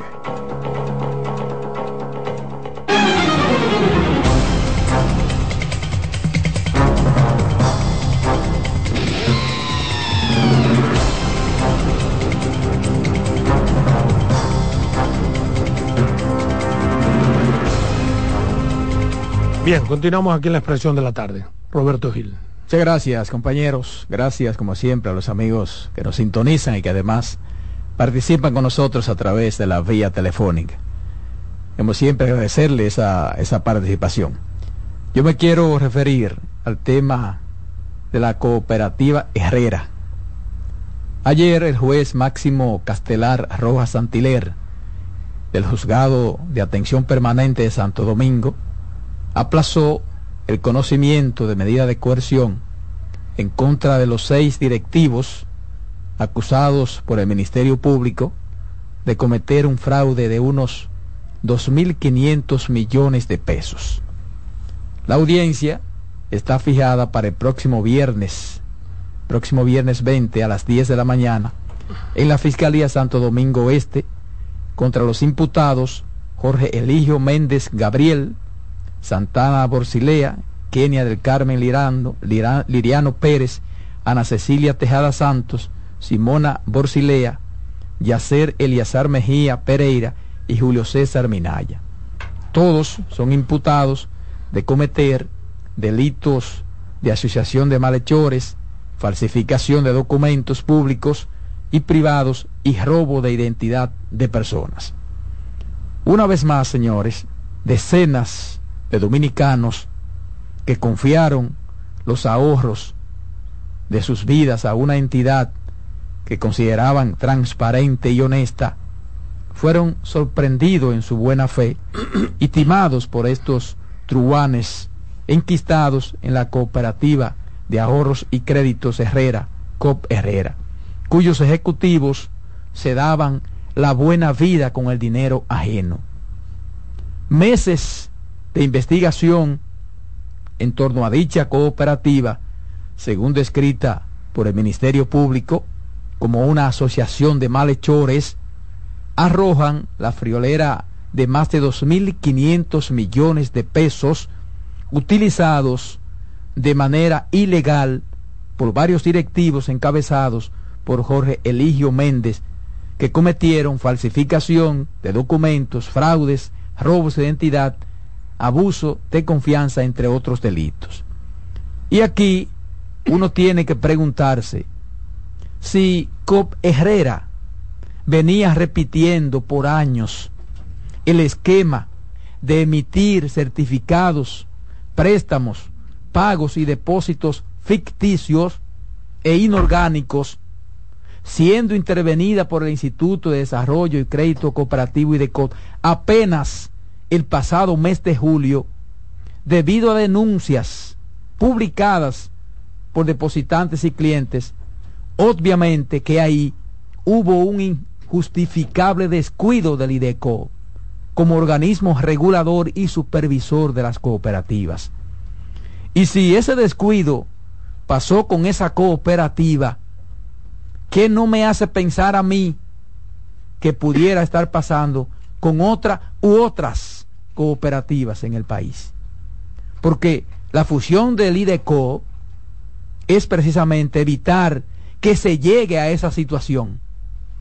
Y en este caso, también se hace muy extraño que, vista las leyes de prevención de lavado de activos y blanqueo de capitales existente en la República Dominicana, los ejecutivos de COP Herrera pudiesen comprar decenas de propiedades inmobiliarias en sitios exclusivos como yates, vehículos costosos y hasta un helicóptero sin que las alarmas se activaran y sin que alguien decidiera investigar la procedencia de los miles de millones de pesos que se estaban gastando a manos llenas.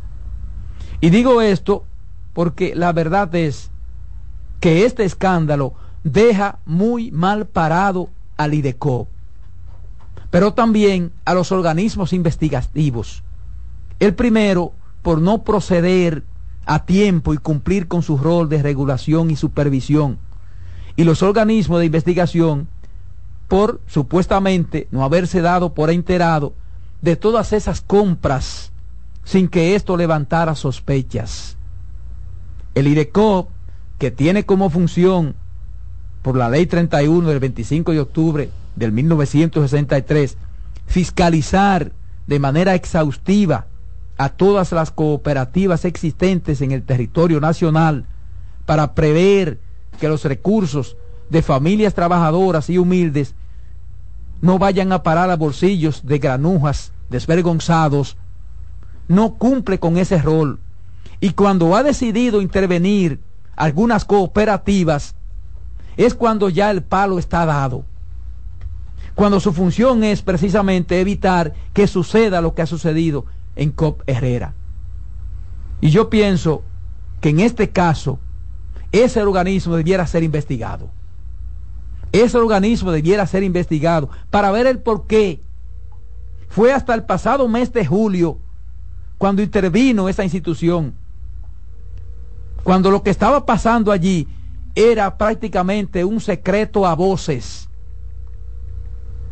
Un secreto a voces. Entonces, ese organismo hay que investigarlo. Porque está para regular y supervisar, no para que después que esté palo dado, usted diga que a, faltando un mes, dos meses, intervenir la cooperativa cuando ya se ha llegado a esa suma de dinero fraudulento. Para mí, cuando sucede esto en cualquier cooperativa, quien debe cargar con la principal responsabilidad de desfalco detectado ahora en el COP Herrera es precisamente el Instituto de Desarrollo y Crédito Cooperativo y de COP, quien tiene como misión garantizar, garantizar la estabilidad, la solidez y solvencia de las entidades afiliadas para garantizar la protección de los depositantes y ahorrantes. Y esto que ha sucedido en COP Herrera tiene necesariamente que mover a las autoridades a revisar las actuaciones del IDECOP, que viene arrastrando una debilidad endémica en su sistema de supervisión y control de las operaciones de las cooperativas, a lo que debe ceñirse de acuerdo a las normas establecidas en esta materia y a la ley que le debe hacer cumplir como ente estatal. De lo contrario, no tiene ni siquiera razón de ser el IDECO. Porque esta no es la primera cooperativa que ha mostrado problemas en sus operaciones y el IDECO las interviene cuando ya la gente se ha cansado de denunciar malas acciones en una especie, digo yo, de hacerse muchas veces de la vista gorda. Y lo creo así porque el IDECO recibe año tras año las auditorías de las cooperativas como condición previa para la autorización de las asambleas generales que deben hacer las entidades asociativas. Previo supervisión del organismo supervisor. Y esto demuestra que no se cumplió o que simplemente allí se ha hecho un simulacro. Hay otra entidad también responsable que es la Asociación de Instituciones de Ahorro y Crédito, a Irak, que es un organismo que integra a COP, a Herrera y a otras entidades que resurgieron a su amparo y que en materia de supervisión tiene como misión garantizar la estabilidad, solidez y solvencia de las instituciones de ahorro y crédito, así como la protección de los depositantes y ahorrantes. Pero al parecer ahí tampoco esa entidad hizo su papel. Entonces, ¿de qué sirve? ¿De qué sirve que existan los organismos si no cumplen el mandato de la ley o no tienen la capacidad financiera y personal para hacer eficientemente su trabajo. ¿De qué sirve? El IDECOP siempre ha sido una entelequia, siempre ha sido una entelequia politizada incluso, politizada incluso, que no hace nada, que no sea simplemente tener una nómina, una nómina, porque todas las cooperativas que han tenido problemas, la ha intervenido el IDECOP ya cuando el problema está ya, cuando se llega a una cantidad exorbitante de dinero en desfraudo. Entonces, ¿qué hace en ese tiempo? El hecho es, señores, de que ahí hubo un gran problema de regulación y supervisión. Y yo no quiero decir, no quiero decir otras cosas. Dejar que eso llegara a 2.500 millones de pesos sin que hubiera ninguna alarma, oiga, no tiene explicación alguna. Y eso tiene que ser resuelto ya. Tiene que ser resuelto ya. O funciona o no funciona el IDECOP, o se elimina eso. Y se crea entonces un organismo eficaz, o simplemente que las cooperativas sean reguladas por la superintendencia de bancos, como se propone en un proyecto que hay estancado, engavetado en el Congreso de la República. Pero algo hay que hacer con el IDECOP, algo hay que hacer y por supuesto con las cooperativas, muchas de las cuales incluso violentan las normas y actúan como si fueran bancos comerciales. En un país de verdad, en un país de verdad, además de los que están presos, las autoridades de IDECOP o estuvieran renunciadas ellas mismas, si tuvieran algún valor, sea, algún tipo de, de concepto moral, o sencillamente el gobierno le pide la renuncia. O, pues, pueden estar investigados. Hay una obvia incapacidad en la supervisión de lo que a ellos le corresponde. Es total y absolutamente obvia, pero no es de ahora. Es un negociazo se ser supone, director del IDECOP si tú vas a hacer lo incorrecto. Se supone que la primera que debe llegarle la alarma de una situación es al IDECOP. Oye, se cansó la gente de, de, hacer denuncias. Tú tienes razón en un elemento. Era una un secreto a voz esa situación. Esa información la sabía oh, todo comenzando con los clientes locales, los chiquitos de 80 mil pesos, 10 mil pesos. Mira dónde dejaron que llegara eso. Oye, y tú sabes. Gente comprando este helicóptero. ¿Tú sabes por qué se detecta el fraude? Porque las grandes compras la estaban haciendo con certificados de, de, depósito de allá y pagaban con los certificados. O sea, yo le compro una casa a Adolfo y como yo tengo un, una cuenta allá, que mis hijos eran socios, y yo tengo un certificado de, de, depósito, de cómo es un certificado, un certificado depositado allá eh, y te pago con el certificado. ¿Tú entiendes? Que es dinero, es liquidez, papel, pero es, es dinero. Patrón, no existen esos certificados. Claro. No existen. Eran ficticios. Ese es el asunto. Entonces, no hay forma de que el superintendente responsable de auditar día a día las operaciones de esa cooperativa no se no identificara ese Pero ¿qué ha pasado con otras? Buenas tardes. Luego de que el palo está dado. Buenas. Hello. Sí. Buenas, buenas tardes. Uno observando cómo el presidente ha puesto a, a raya a, a los haitianos, a raya con la de, con la de la ley, porque no es que a raya de que eh, eh, sobrepasando la ley, porque le ha puesto, lo ha puesto entre el país identificándose. Y uno viendo este grupito de empresarios que lo que estaban nada más pensando en su bolsillo. El presidente pensando en su país, el grupito de empresarios pensando en su bolsillo. Qué barbaridad, ¿eh? Buenas tardes. duro el presidente. Él lo está, él lo está haciendo bien. Que se ponga duro, sea duro, fuerte. Y que usa Viagra. Vámonos a comercial. En breve seguimos con la expresión de la tarde. Estás en sintonía con CDN Radio. 92.5 FM para el Gran Santo Domingo, zona sur y este. Y 89.9 FM para Punta Cana.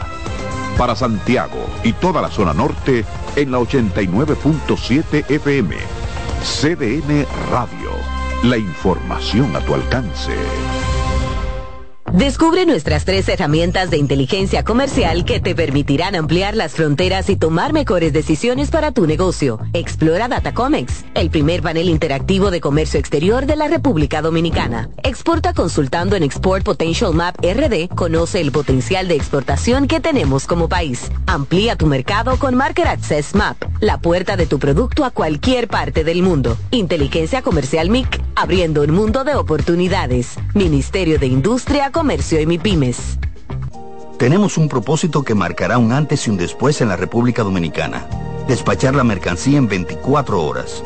Estamos equipándonos con los últimos avances tecnológicos. Es un gran reto, pero si unimos nuestras voluntades, podremos lograrlo. Esta iniciativa nos encaminará a ser el hub logístico de la región. Es un propósito donde ganamos todos, pero sobre todo ganamos como país. Despacho en 24 horas. Juntos a tiempo. Dirección General de Aduanas.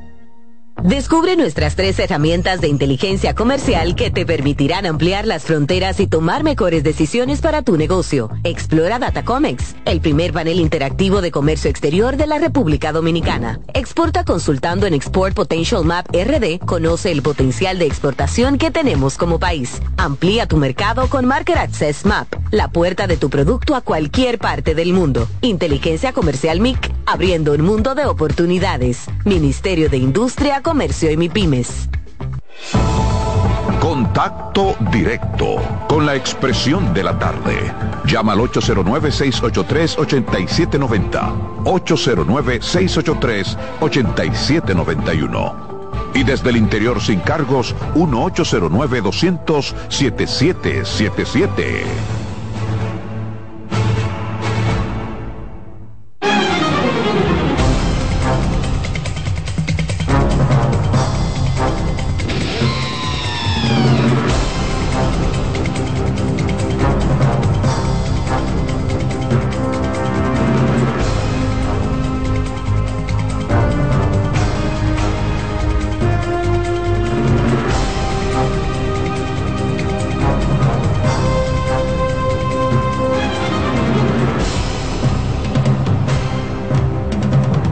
Bien, continuamos aquí en la expresión de la tarde.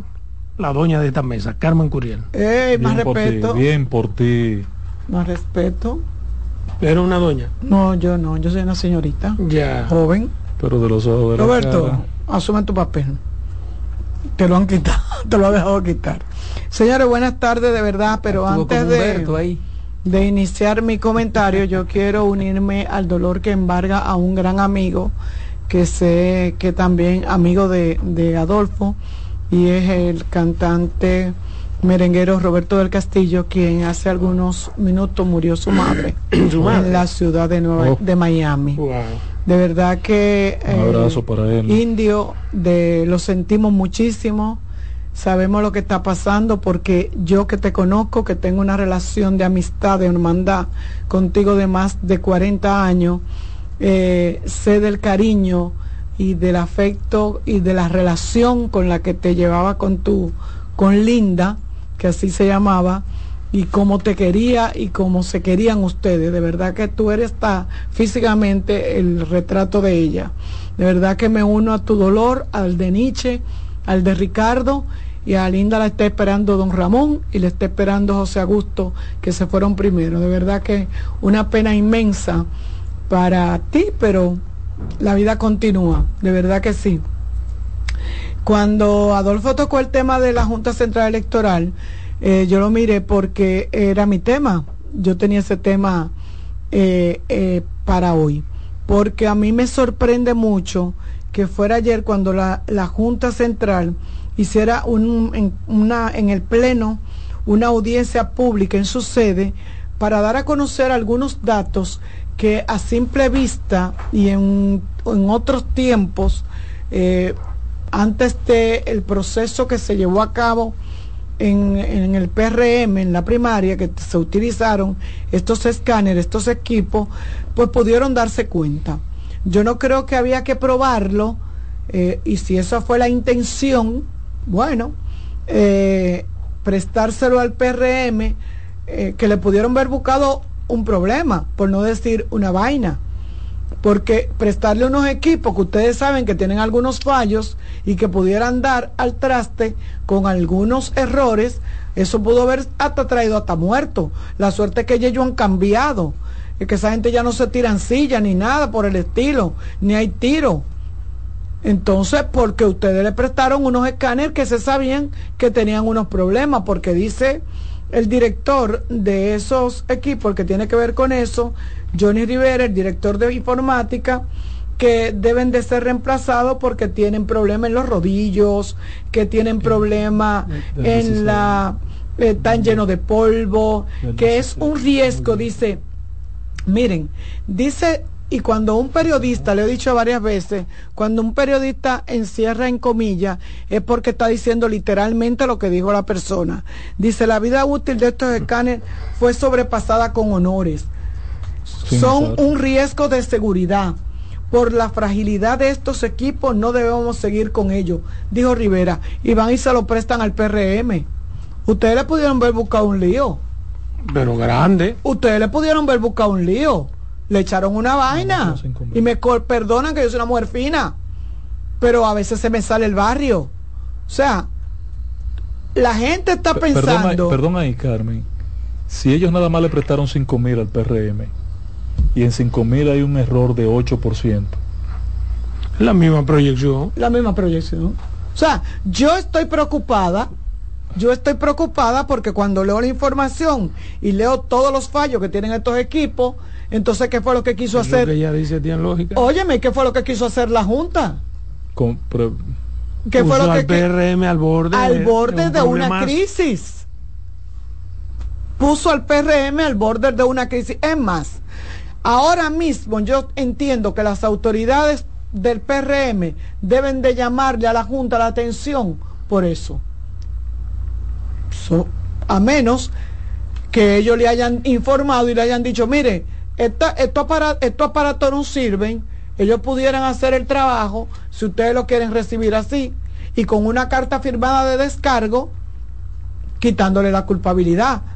Pero cuando yo veo esto, o sea, a mí no me preocupa, mira, me llama la atención que sea ahora, creo que ya debieron de haber hecho ese proceso, porque hace tiempo que están por cambiar eso y no saben cómo hacerlo, porque primero se dijo que sí, que estaban buenos, después que no, que no, que, que no, el fin es que yo lo que me preocupa seriamente es que qué puede traer estas declaraciones, qué puede provocar estas declaraciones en, eso, en, ese, en esos candidatos.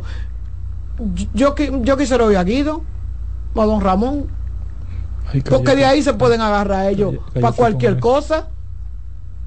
De ahí se pueden agarrar ellos para cualquier... La Junta no sabe el daño que le haya hecho el PRM la Junta no sabe. Pero bueno, o sea, y lo hacen al día, parece que ellos se lo dieron a probar y ahí se dieron cuenta. No se pudieron ver dado cuenta. No se pudieron ver dado cuenta porque dice que ellos habían planeado que en junio de este año se había planificado utilizar un híbrido en las elecciones municipales y congresuales, o sea, que ellos estaban conscientes del problema que tenían estos equipos. No fue que se, los equipos dieron fallo en la primaria y que por tal razón se dieron cuenta que ahora hay que cambiarlo. Ellos lo prestaron con esos fallos.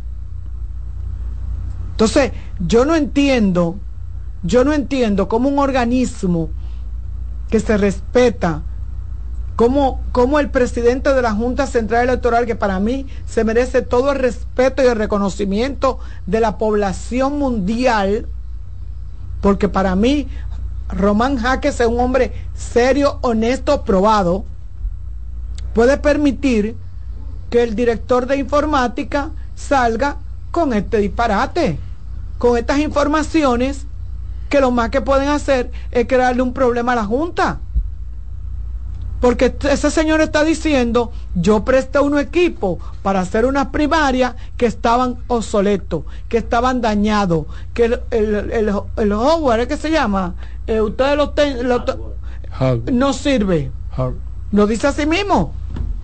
No sirve. Son del 2016. han empezado a fallar consistentemente. 2015. Los equipos fueron utilizados en las elecciones del 2016, en las dos procesos del 20, y según lo explicó el director de informática de la Junta Central, Johnny Rivera, su componente de software han empezado a fallar consistentemente. O sea, la fragilidad, ese señor lo que ha hecho es un lío. Entonces, tenemos que tener instituciones más serias, tenemos que tener funcionarios más serios, tenemos que tener, y lo digo de verdad, con mucha preocupación, lo digo con mucha preocupación porque gracias a Dios fue un 8%, de errores. Pero usted se imagina que, lo, que y que, la, y que el, el porcentaje con el que el presidente Luis Abinader ganó la primaria es grandísimo, que eso no pudiera afectar, que todavía tú le vas ese 8%, pero usted se imagina un pleitecito ahí pegado. Eso fue lo que explicó Ramón Alburquerque, que porque era tan alta la diferencia, no, no, tenía, no hacía sentido eh, hacer una protesta. Pero usted se imagina que eso hubiese sido diferente. Mira esto, mira, mira, esta información de 19 de junio de 2023. Estamos en octubre, estamos hablando casi de cuatro meses. Dice, el Pleno de la Junta Central Electoral decidió ordenar la licitación de aproximadamente 12 mil laptops para compensar el déficit de escáneres que tiene el órgano electoral de cara a la realización de las elecciones municipales y congresuales presidenciales pautadas para el 2024. Durante la realización de una audiencia pública, el presidente de la Junta Central Electoral, Román Jaques Liranzo, tras analizar las propuestas y pareceres oficiales de los diferentes partidos políticos, dijo que el consenso ha sido la licitación de las 12 mil laptops con impresoras multifuncionales que tendrán el mismo software de los escáneres para las elecciones. Lo que hacía el proceso híbrido que refirió Adolfo. Un proceso híbrido de... Un equipo la mitad de los centros, 10.000 centros. Entonces decía, la propuesta también indica que los escáneres existentes son alrededor de 13.000 equipos. 13.000 equipos, pero solo se iban a usar serán utilizados en los 11 municipios con mayor cantidad de votantes del país y que las laptops solamente son sean usadas en la población restante. Pero oye, oye lo que dice Rivera, pero lo que dice, ¿eso se hizo o no se hizo? Oye, oye lo la que licitación. De eso hace cuatro meses de eso. De eso es lo que estamos hablando. Eso hace cuatro meses. Ya anunció ahí lo que iba a hacer. Pero oye lo que dice Ahora Rivera. Está anunciando de nuevo lo que iba a hacer. Ahora está anunciando que es la totalidad de las equipos. dice Rivera que algunos carecen de bandeja de alimentación automática. Otros tienen los rodillos desgastados, acumulaciones de polvo, rayaduras en los cristales y en las lámparas superiores e inferiores. También que el sistema operativo que utilizan Windows 8 finalizó en enero de este año, lo que significa que la empresa no proporciona mantenimiento ni actualizaciones de seguridad, lo que lo hace inauditables. O sea, fue Pero una Nada pregunta. lo que le prestaron al PRM. Una pregunta, ¿qué, o sea, ¿qué cantidad se usó en la, en la primaria del mil. PRM? Cinco mil. Cinco mil. Cinco mil escáneres. 5 mil. Entonces ya ellos han dicho que ahí se detectó algún fallo. Sí, 8%. O un 8%. 8%. No te estoy diciendo que Pero ellos... ese 8% está en el margen o... co- No, no está en el No, margen. no, no puede haber error porque No es un equipo que lo error. que hace es transmitir No una puede data. Pero haber- entonces ese 8% ellos dijeron si eso pudo afectar o ¿Dónde está, la. ¿Dónde está la delicadeza de eso? Que Sí. ese escáner no solo lee, no solo transmite la data, sino que la lee. Y la transmite al claro, eso no, eso no varía el resultado. No, no, sí, sí. De- no, no, eso pe- no varía el resultado de no forma... Espérate, espérate, espérate. Es lo que te digo, por la cantidad de votos ese que sacó equipo, Luis. Escúchame, ese equipo, No lo varía. no, no por la cantidad de votos, No lo varía el resultado, exacto. Pero ese equipo no solo transmite un acta, o sea, escanea un acta y la recibe allá Román y entonces Román la digita. No, ese equipo lee la data y la transfiere al computador.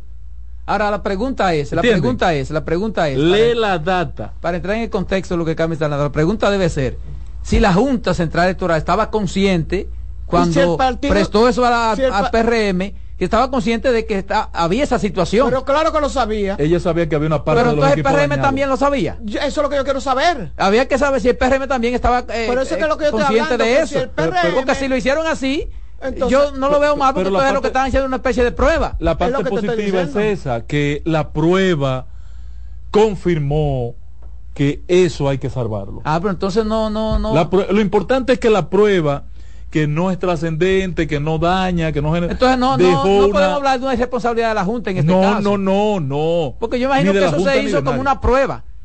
Y lo tenía Y que lo saber el partido. Eso es lo que y nos va a servir Y lo tenía que saber el No, No partido. va a servir pero de ellos lo dijeron impulsor. Ah, pero, servir bueno, pero entonces prueba. lo sa- ellos Entonces, sabían. el sí, pero tú me estás diciendo, no va a servir de prueba, pero ellos pudieron verle buscado un problema grandísimo. Sí, pero te quiero decir que el. PRM estaba consciente de que Eso es se que estaba haciendo una especie quisiera- de prueba con es lo que eso. uno quisiera saber.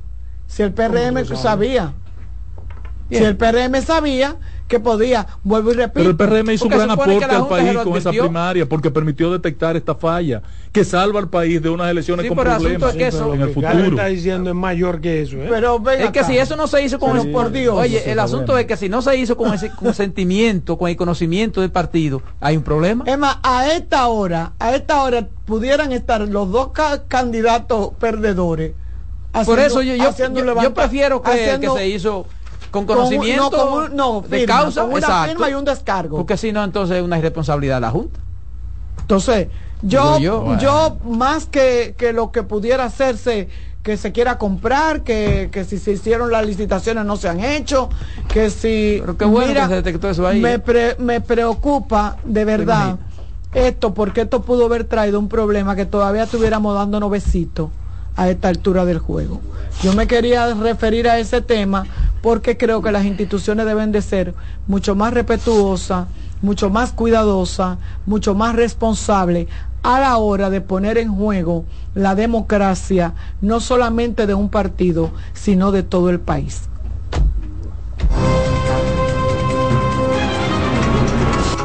En breve seguimos con la expresión de la tarde. Estás en sintonía con CDN Radio. 92.5 FM para el Gran Santo Domingo, zona sur y este.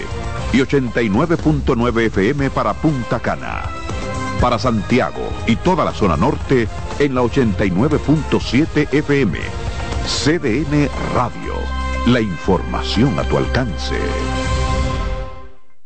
Tenemos un propósito que marcará un antes y un después en la República Dominicana. Despachar la mercancía en 24 horas. Estamos equipándonos con los últimos avances tecnológicos.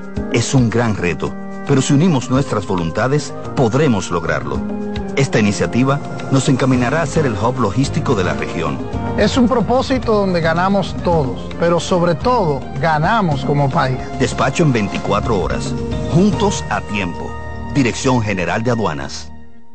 Descubre nuestras tres herramientas de inteligencia comercial que te permitirán ampliar las fronteras y tomar mejores decisiones para tu negocio. Explora Datacomex, el primer panel interactivo de comercio exterior de la República Dominicana. Exporta consultando en Export Potential Map RD. Conoce el potencial de exportación que tenemos como país. Amplía tu mercado con Market Access Map, la puerta de tu producto a cualquier parte del mundo. Inteligencia Comercial MIC, abriendo un mundo de oportunidades. Ministerio de Industria, Comercio y MIPIMES. Tenemos un propósito que marcará un antes y un después en la República Dominicana. Despachar la mercancía en 24 horas. Estamos equipándonos con los últimos avances tecnológicos. Es un gran reto, pero si unimos nuestras voluntades, podremos lograrlo. Esta iniciativa nos encaminará a ser el hub logístico de la región. Es un propósito donde ganamos todos, pero sobre todo ganamos como país. Despacho en 24 horas. Juntos a tiempo. Dirección General de Aduanas. De nuevo con ustedes, la expresión de la tarde.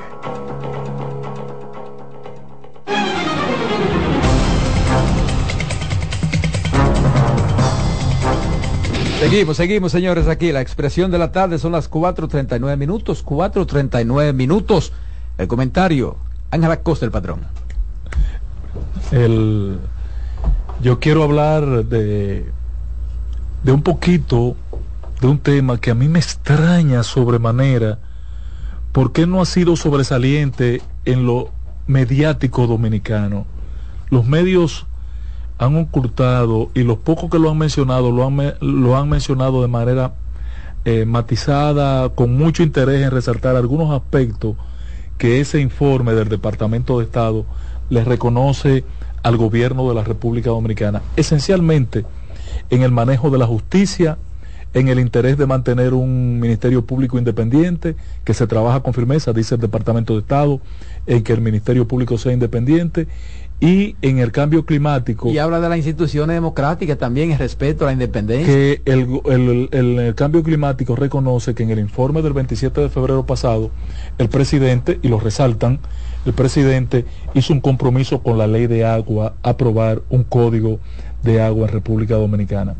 Al margen de eso, el Departamento de Estado hace duras críticas, digo, reconoce también en la parte económica la influencia de Estados Unidos en República Dominicana como el principal, yo creí que era España, pero parece que no, que es Estados Unidos, eh, la principal fuente de la inversión extranjera en la República Dominicana. Sin embargo, en materia de transparencia, critica la falta de transparencia, mala implementación de las leyes existentes que eh, e, en el país, prácticamente yo no diría mala aplicación, no, no implementación y ni aplicación de leyes. Eh, en el caso de las leyes que manejan y regulan la tenencia de tierras, de propiedades, eh, resaltan que hay debilidades muy marcadas en la aplicación y que aquí fácilmente, bueno, y todos lo sabemos, que usted tiene una tierra y no tiene nada fácilmente. Eh, el tránsito de un espacio a otro es corto. Tú ves porque es que yo, yo me busco, ves, los asuntos, porque que, el asunto es... Bueno, déjame darlo así. No, no, dele, dele, el patrón, dele, hermano. problema? Sí, yo me busco problemas con la gente, a mí, pero a mí no me importa lo que piensa la gente. Yo lo que soy periodista, a mí no me importa. El asunto es, es el informe, ¿verdad? Uh -huh. Está reconociendo varios aspectos. Sí, yo lo reconozco. Varios también. aspectos reconociendo. Eso, eso, eso la embajada. Varios eh, aspectos eh, eh, los... que no se le había puesto caso. Sí. Entonces está también diciendo otro que no se le sigue, que no se le ha seguido no, haciendo mi, caso. Mi crítica es. Es lo que está diciendo. Mi, mi crítica, porque ese informe, eso que está diciendo, ¿de cuándo se arrastra eso? Mi crítica ¿De cuándo se arrastra eso? Mi crítica es, Roberto, que no se ha destacado en el país. Y yo quiero invitar a la gente que entre a una página de almomento.net y tú ahí descargas el documento completo en inglés y lo llevas a un traductor y lo lees. El informe en el país solo se ha felicitado al gobierno porque eh, le hace un reconocimiento al gobierno dominicano y no es verdad. No es verdad. A mí que no me reconozcan así. Bueno, en los aspectos que tú Pues dijiste, sí. la- el tema climático, Bueno, pero ¿y qué tú quieres? departamento, la justicia Bueno, pero si se no ha tratado de no superar, había- es un reconocimiento pero en esos aspectos no lo había hecho no nunca. lamento- Sí, es verdad, no lo había hecho Entonces, antes. En entonces el ya eso es caso del. Ministerio Público, dice, trabajan por mantener un Ministerio Público, trabajan Entonces, ¿qué significa por eso? mantener, trabajan por mantener Entonces, ¿qué un significa Ministerio eso? Público. Que aunque lentamente, pero se está avanzando. Sí. Porque eso debe ser eh, lo que se debe destacar. En el, caso, en el caso del Poder Judicial, por ejemplo, dice, sin embargo, a pesar de las acciones de, de que el Ministerio Público ha avanzado y de que la justicia eh, se combate la corrupción y la justi- eh, desde la, de la esfera de la justicia, eh, a pesar de eso, aún persisten tardanzas significativas en obtener decisiones del Poder Judicial, Sí, que no es un aspecto que afecta al gobierno directamente. Es un déficit del Poder Judicial que yo espero que con el anuncio que se va a hacer esta tarde desde el Poder Judicial permita agilizar los procesos. Que estamos en la todos de acuerdo en eso, ¿eh? Eh, resalta la- la aprobación de la ley de extinción de dominio, claro que es un, un logro de esta administración, pues fue en el 2022 y yo lo reconozco. Pero eh, en el materia de transparencia no le da un elogio al gobierno. En materia de corrupción y persecución a la corrupción en esta administración no le da un elogio al gobierno. Y yo solamente quería... Sí, sí, dice, el informe dice que se mantiene. eh, la- se, se mantiene la, la persecución anticorrupción. Sí, anticorrupción, dice. anticorrupción. Pero, pero No resalta- quizá en la, no quizá en la proporción que ellos quieren. que a la actual administración no se ha perseguido. Lo resalta. Pero, pero. Aunque reconoce que se hace un esfuerzo desde la administración por perseguir la corrupción en marco general. Es que, por ejemplo, sería Mira, uno, yo tengo el sería informe uno, aquí. o sea, Yo tengo oye, lo el- que el el informe lo informe, lo, lo que hay que destacar de ese informe es que se muestra un avance, se muestra un avance, porque en eso estábamos completamente estancados. Señores, miren, hay una Completamente miren, hay una parte del informe, hay una parte del informe. y tiene que seguirlo eso cualquier No, gobierno y que hay una parte del, mira, hay una parte del informe porque no vamos a estar 100% de acuerdo en todo, ni, ni lo vamos a estar complaciendo, ni vamos a estar 100% donde tiene que donde Ni va a ser como estar. ellos entiendan, ni en el tiempo que ellos entiendan. eh, eh, dice, dice el informe, dice el informe, han llevado, entre comillas, vuelvo y cito, cito para que sepa que literalmente, que lo dice no lo estás así, que no me, lo, incluso. no me lo estoy in- inventando Sí. yo, han llevado, o sea, han, a- eh, están felicitando y reconociendo el gobierno del presidente Luis Abinader, o el gobierno de República Dominicana, bajo el liderazgo del presidente Luis Abinader, porque han llevado a República Dominicana a destacarse como uno de los pocos países de la región donde los ideales e instituciones democráticas están en ascenso. Por eso es un O sea, avance. Eso es un avance, eso. sí, eso es un avance. Es un pero- avance, pero falta, claro. Eso es, pero es un avance. pero- eso pero- es pero- un avance. que teníamos muchísimo tiempo que no habíamos Oh, eso. pero ven acá. Desde Oigan desde- esta de perla. Estados Unidos. Oigan esta perla. Los inversores extranjeros informan, los inversores extranjeros Mm. informan de numerosos problemas sistémicos en República Dominicana y citan la falta de reglas claras, estandarizadas para competir y la falta de aplicación de las reglas existentes. Eso es una gestión de gobierno. Pero estamos claros en eso. Oh.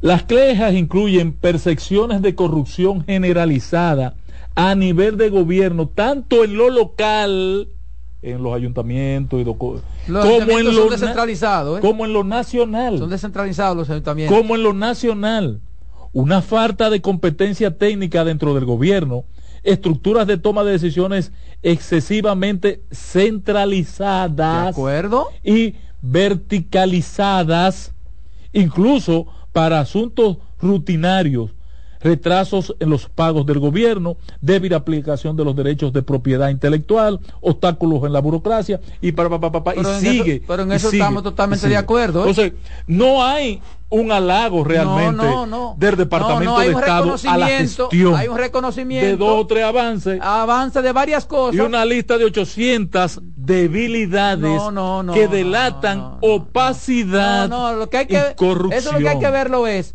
que eso no se había reconocido nunca. Los avances que está reconociendo ahí no lo habían hecho. Entonces, ¿ya eso es ganancia?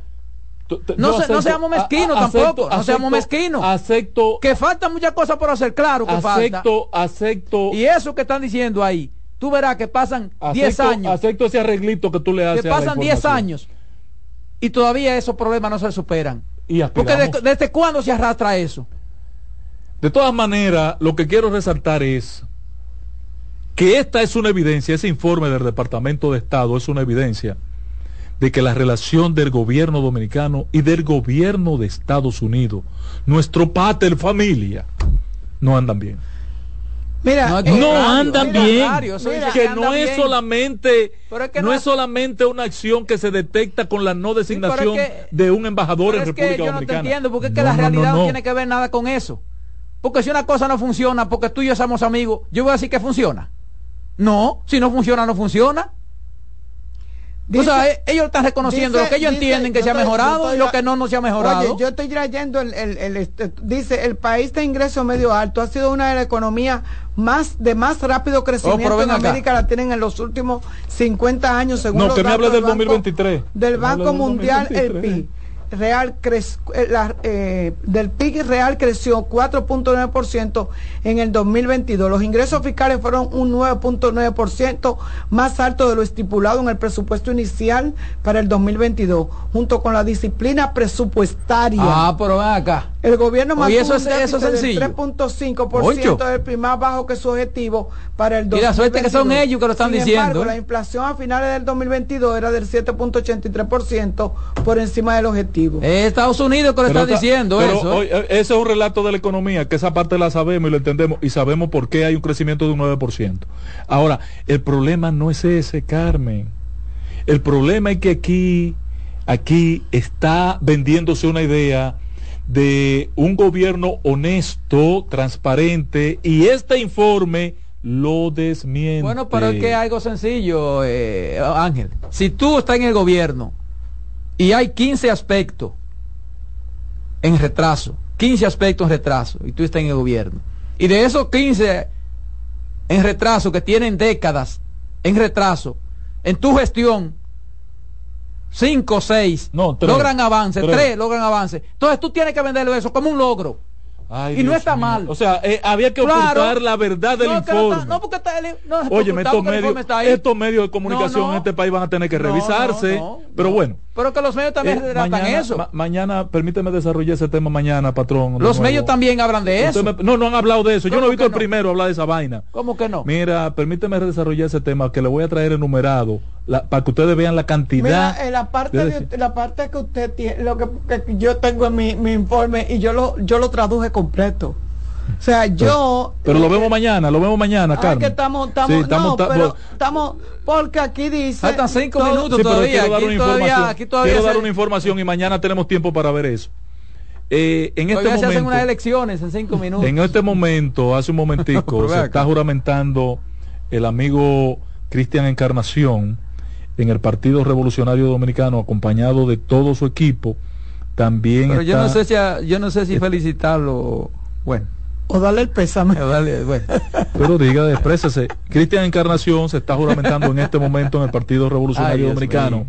También el amigo William Solís. ¿Ustedes conocen a William ¿Cuántos Solís? meses le quedan de Cuatro meses, cinco meses. Mira, en seis cinco meses, Cristian, tú puedes recoger todas las basuras, ¿eh? Cristian, eh, felicidades, un buen paso, una buena decisión, donde no te quieren, te desconsideran, te maltratan, te avasallan innecesariamente después de tú haberte sacrificado, entregado por ese partido, Ojalá en cinco que meses. te paguen de esa manera, eh, lo menos, Cristian, lo más digno que tú podías hacer. Cristian, ojalá en cinco meses tú no digas lo mismo en el Era- partido. Mira, está... Lo, lo menos que tú podías hacer era salir No, no, con pero dignidad. está bien, que, le- que le vaya bien a Cristian. Es la gente que va una a gran ganancia en esta causa para el Partido Revolucionario Dominicano. Buenas tardes. Sí, buenas tardes, buenas tardes. Muchas bendiciones para el equipo. Quería hacer Gracias, una pregunta igualmente con para usted. Sí, quería hacer una pregunta con relación a la parte legal de la de la ONU de se iba, se iba a, a pronunciar en el día de hoy con relación al canal de que está haciendo Haití, o sea, para ponerle una, eh, como- vamos a decir, como una amonestación a ellos, no, No, sé. no, no, patrón. Hoy solo se está haciendo el levantamiento en el terreno. Mira, pero Un una, levantamiento in situ. pero una llama. pregunta, una pregunta. Fue un intercambio que hizo el PRM y el PRD como en la pelota. Sí. De un jugador por otro. dos, de un jugador por otro. Ganan los Eh, dos. ¿Cuál ganó en el campo? No, ganan los dos. ¿Cuál ganó en el Vamos campo? a decir que están empate. ¿Cuál tú crees que gana? ¿El. PRM con Junior? Están empate. ¿El PRD con Cristian? Son buenos los dos, son buenos los dos. Ay, Dios mío. El problema de Junior en el PRM es que más de la mitad del partido no lo acepta, especialmente el equipo de Hipólito Mejía. No acepta, y lo Sí, han pero dicho. ya cuando sea ahí van a votar por él. óyeme, yo te apuesto que No, ese hombre, equipo de Hipólito no, hombre, Mejía no, que usted le- en los que ustedes le Arcarrizos están dando a Hipólito, no le acepta. están dando un poder a Hipólito que Hipólito Ah, pues le entregaron las primarias, No, hombre, no. a- a- las encuestas se le entregaron a, Leon- a, a- a Hipólito. Por Dios. Algo tiene Hipólito en el PRM que hubo que negociar con sí, él. que todos los funcionarios también lo puso el Eh, gobierno. La Hipólito. mitad del gobierno de Hipólito. Eh, la mitad del gobierno de Hipólito Hipólito. también, ¿no? Buenas. Roberto, Sí, Roberto, sí, señor. El PRM trató tan mal al alcalde de los Alcarrizos que lo hizo alcalde en co- en- en- y no estaba no en No, el él se entregó esa causa para llevar al gobierno a Luis Abinader y al PRM. lo echaron los Buenas. fuera alcalde ahí, eh, que hiciera un buen trabajo. Buena, buena. Adelante.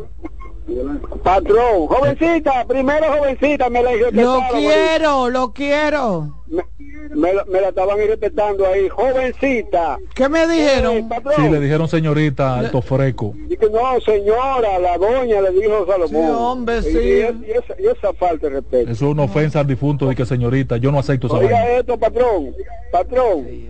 Es una ofensa al difunto, yo no El acepto que esa vaina. cambia a su vecino, atiéndame a mí, el que cambia a su vecino por otro, y es de uno y es del otro. Mire, ¿Quién usted cree que está ganando en este proceso de intercambio, compañero? No, porque como que Eh, ¿qué, qué, qué fue lo que dijo? Terminamos, señores, en breve, la voz del fanático.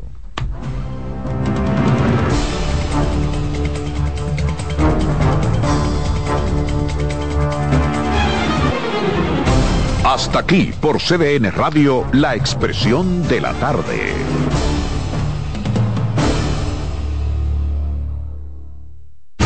Escuchas CDN Radio, 92.5 Santo Domingo Sur y Este, 89.9 Punta Cana y 89.7 toda la región norte.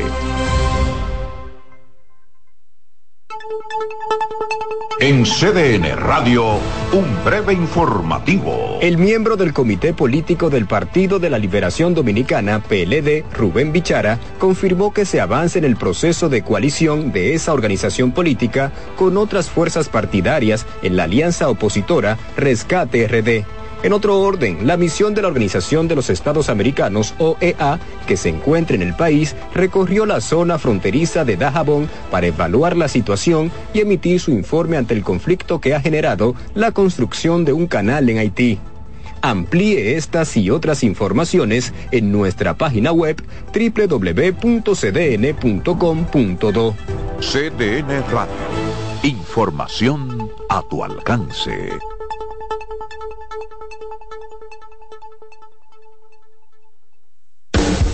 Estás en sintonía con CDN Radio. 92.5 FM para el Gran Santo Domingo, zona sur y este. Y 89.9 FM para Punta Cana. Para Santiago y toda la zona norte en la 89.7 FM. CDN Radio. La información a tu alcance.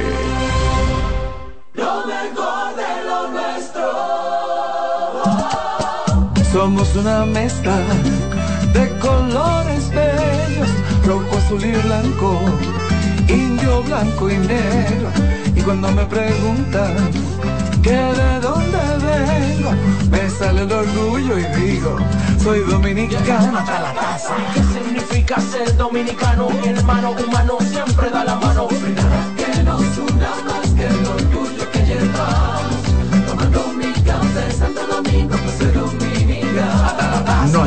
Que nos identifique más como dominicanos que nuestro café Santo Domingo.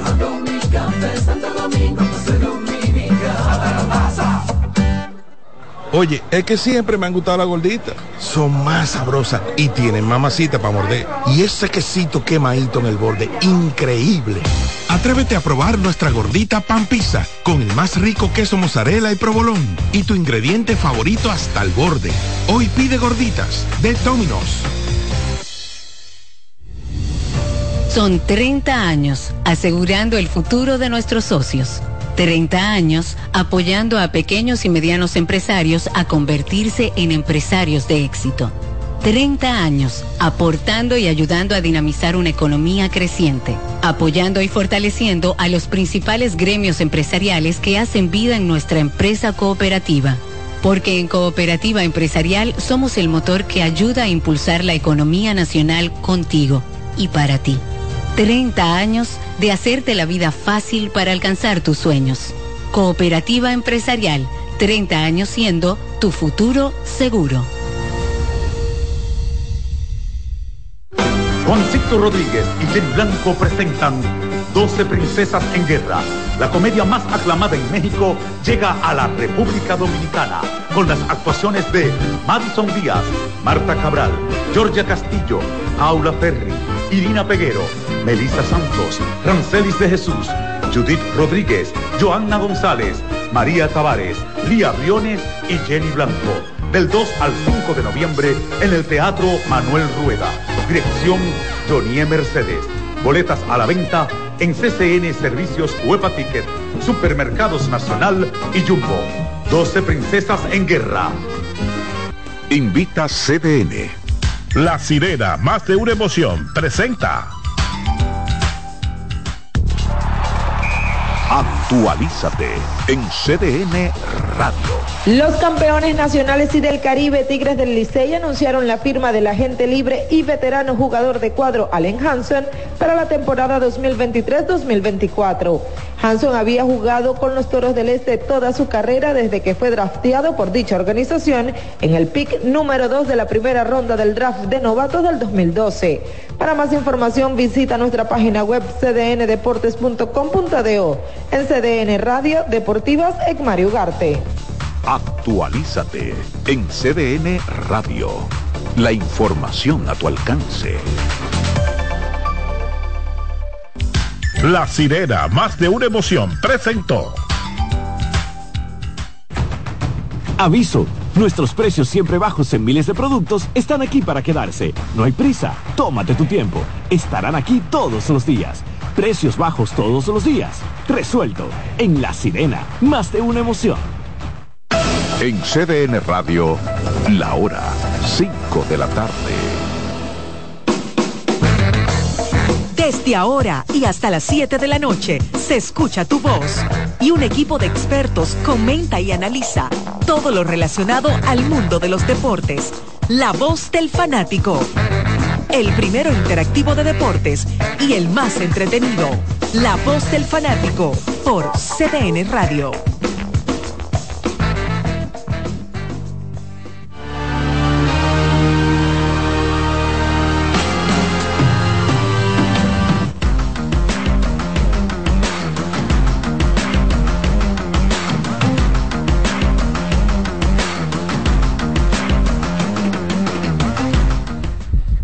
Bienvenidos una vez más a La Voz del Fanático. Hoy estamos en televisión y también le damos la bienvenida a los que nos pueden ver a través de CDN Deportes. También estamos en CDN Radio 92.5 FM y 89.7 y 89.9 para el norte y la parte este de nuestro país. A Dios las gracias, como dice Charlie, que nos permite estar aquí otra vez con todos ustedes. Cada día más cerca la pelota otoño invernal dominicana. Eh, es una fecha que mucha gente está esperando y antes de que comience pues decir que hoy sí comienza ya de manera oficial eh, la final del TBS. Ayer estuvimos hablando de, eso. Ayer eh, a modo de rumor pues decíamos la posibilidad de que Mauricio Báez incorporase a Luis Mal Ferreira y hoy en su portal oficial de Instagram le dan la bienvenida a la bestia del Jaya para reforzarse a juicio de ellos un poco más con miras a la serie final que tendrán contra el Club Rafael Varias. Buenas tardes, Jordan Daniel. ¿Cómo te sientes? Todo bien, Iván. Buenas tardes a toda la amable audiencia que sintoniza cada día pues la voz del fanático. Un honor eh, estar otra vez, como todos los días, eh, aquí. Tú sabes que eso del superior, la final, ciertamente va a coincidir con Lidón, pero el, baloncesto tiene su fanaticada también. Yo creo que va a ser pero- pero- una, una, un- un to- una final muy interesante. Pero es que no es lo mismo que no es lo mismo que coincida la final de Lidón con la final de No, no, claro, claro. Lo que quiero decir es que mucha gente ha estado siempre en ascuas de, del tema de la...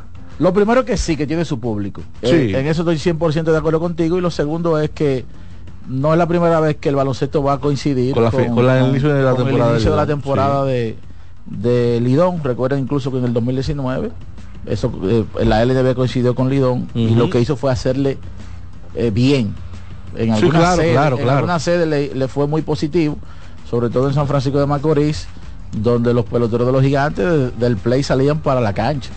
Y ese año entonces los indios se coronaron campeones. Aquí tengo unos cuantos datos a propósito de la final que los quiero compartir. Eh, mi amigo Jonathan Betances, cariñosamente La Roca, los colocó en su cuenta de Instagram. Síganlo a él, que se llama, eh, su cuenta se llama Don Deportes. Don Deportes. Don Deportes Saludito para 1 Jonathan. y mm, algunos datos curiosos que me parece que es bueno que la gente sepa. La- es la primera vez que el Club Rafael Valle estará en una final sin los hermanos Fortuna. O sea que eh, estamos hablando de un club que comenzó en 2009, que ya va para, eh, creo que su quinta final en ese po- corto tiempo, y es la primera vez sin ellos. Eso los convierte a ellos en primero emblemático del club y eh, es la séptima final consecutiva del club Mauricio Báez. Que por más que usted diga, que por Eh, más que la gente de San Lázaro dijeron al, al, al comienzo del TBS, es el Houston que de aquí. Mason, no, Mauricio es el club. Olvídese del reto, Mauricio es el club. Es la sexta final en solo nueve torneos que disputará el Varias. Oiga bien, y solamente ha perdido una. Esta será la serie final. Brother Dawson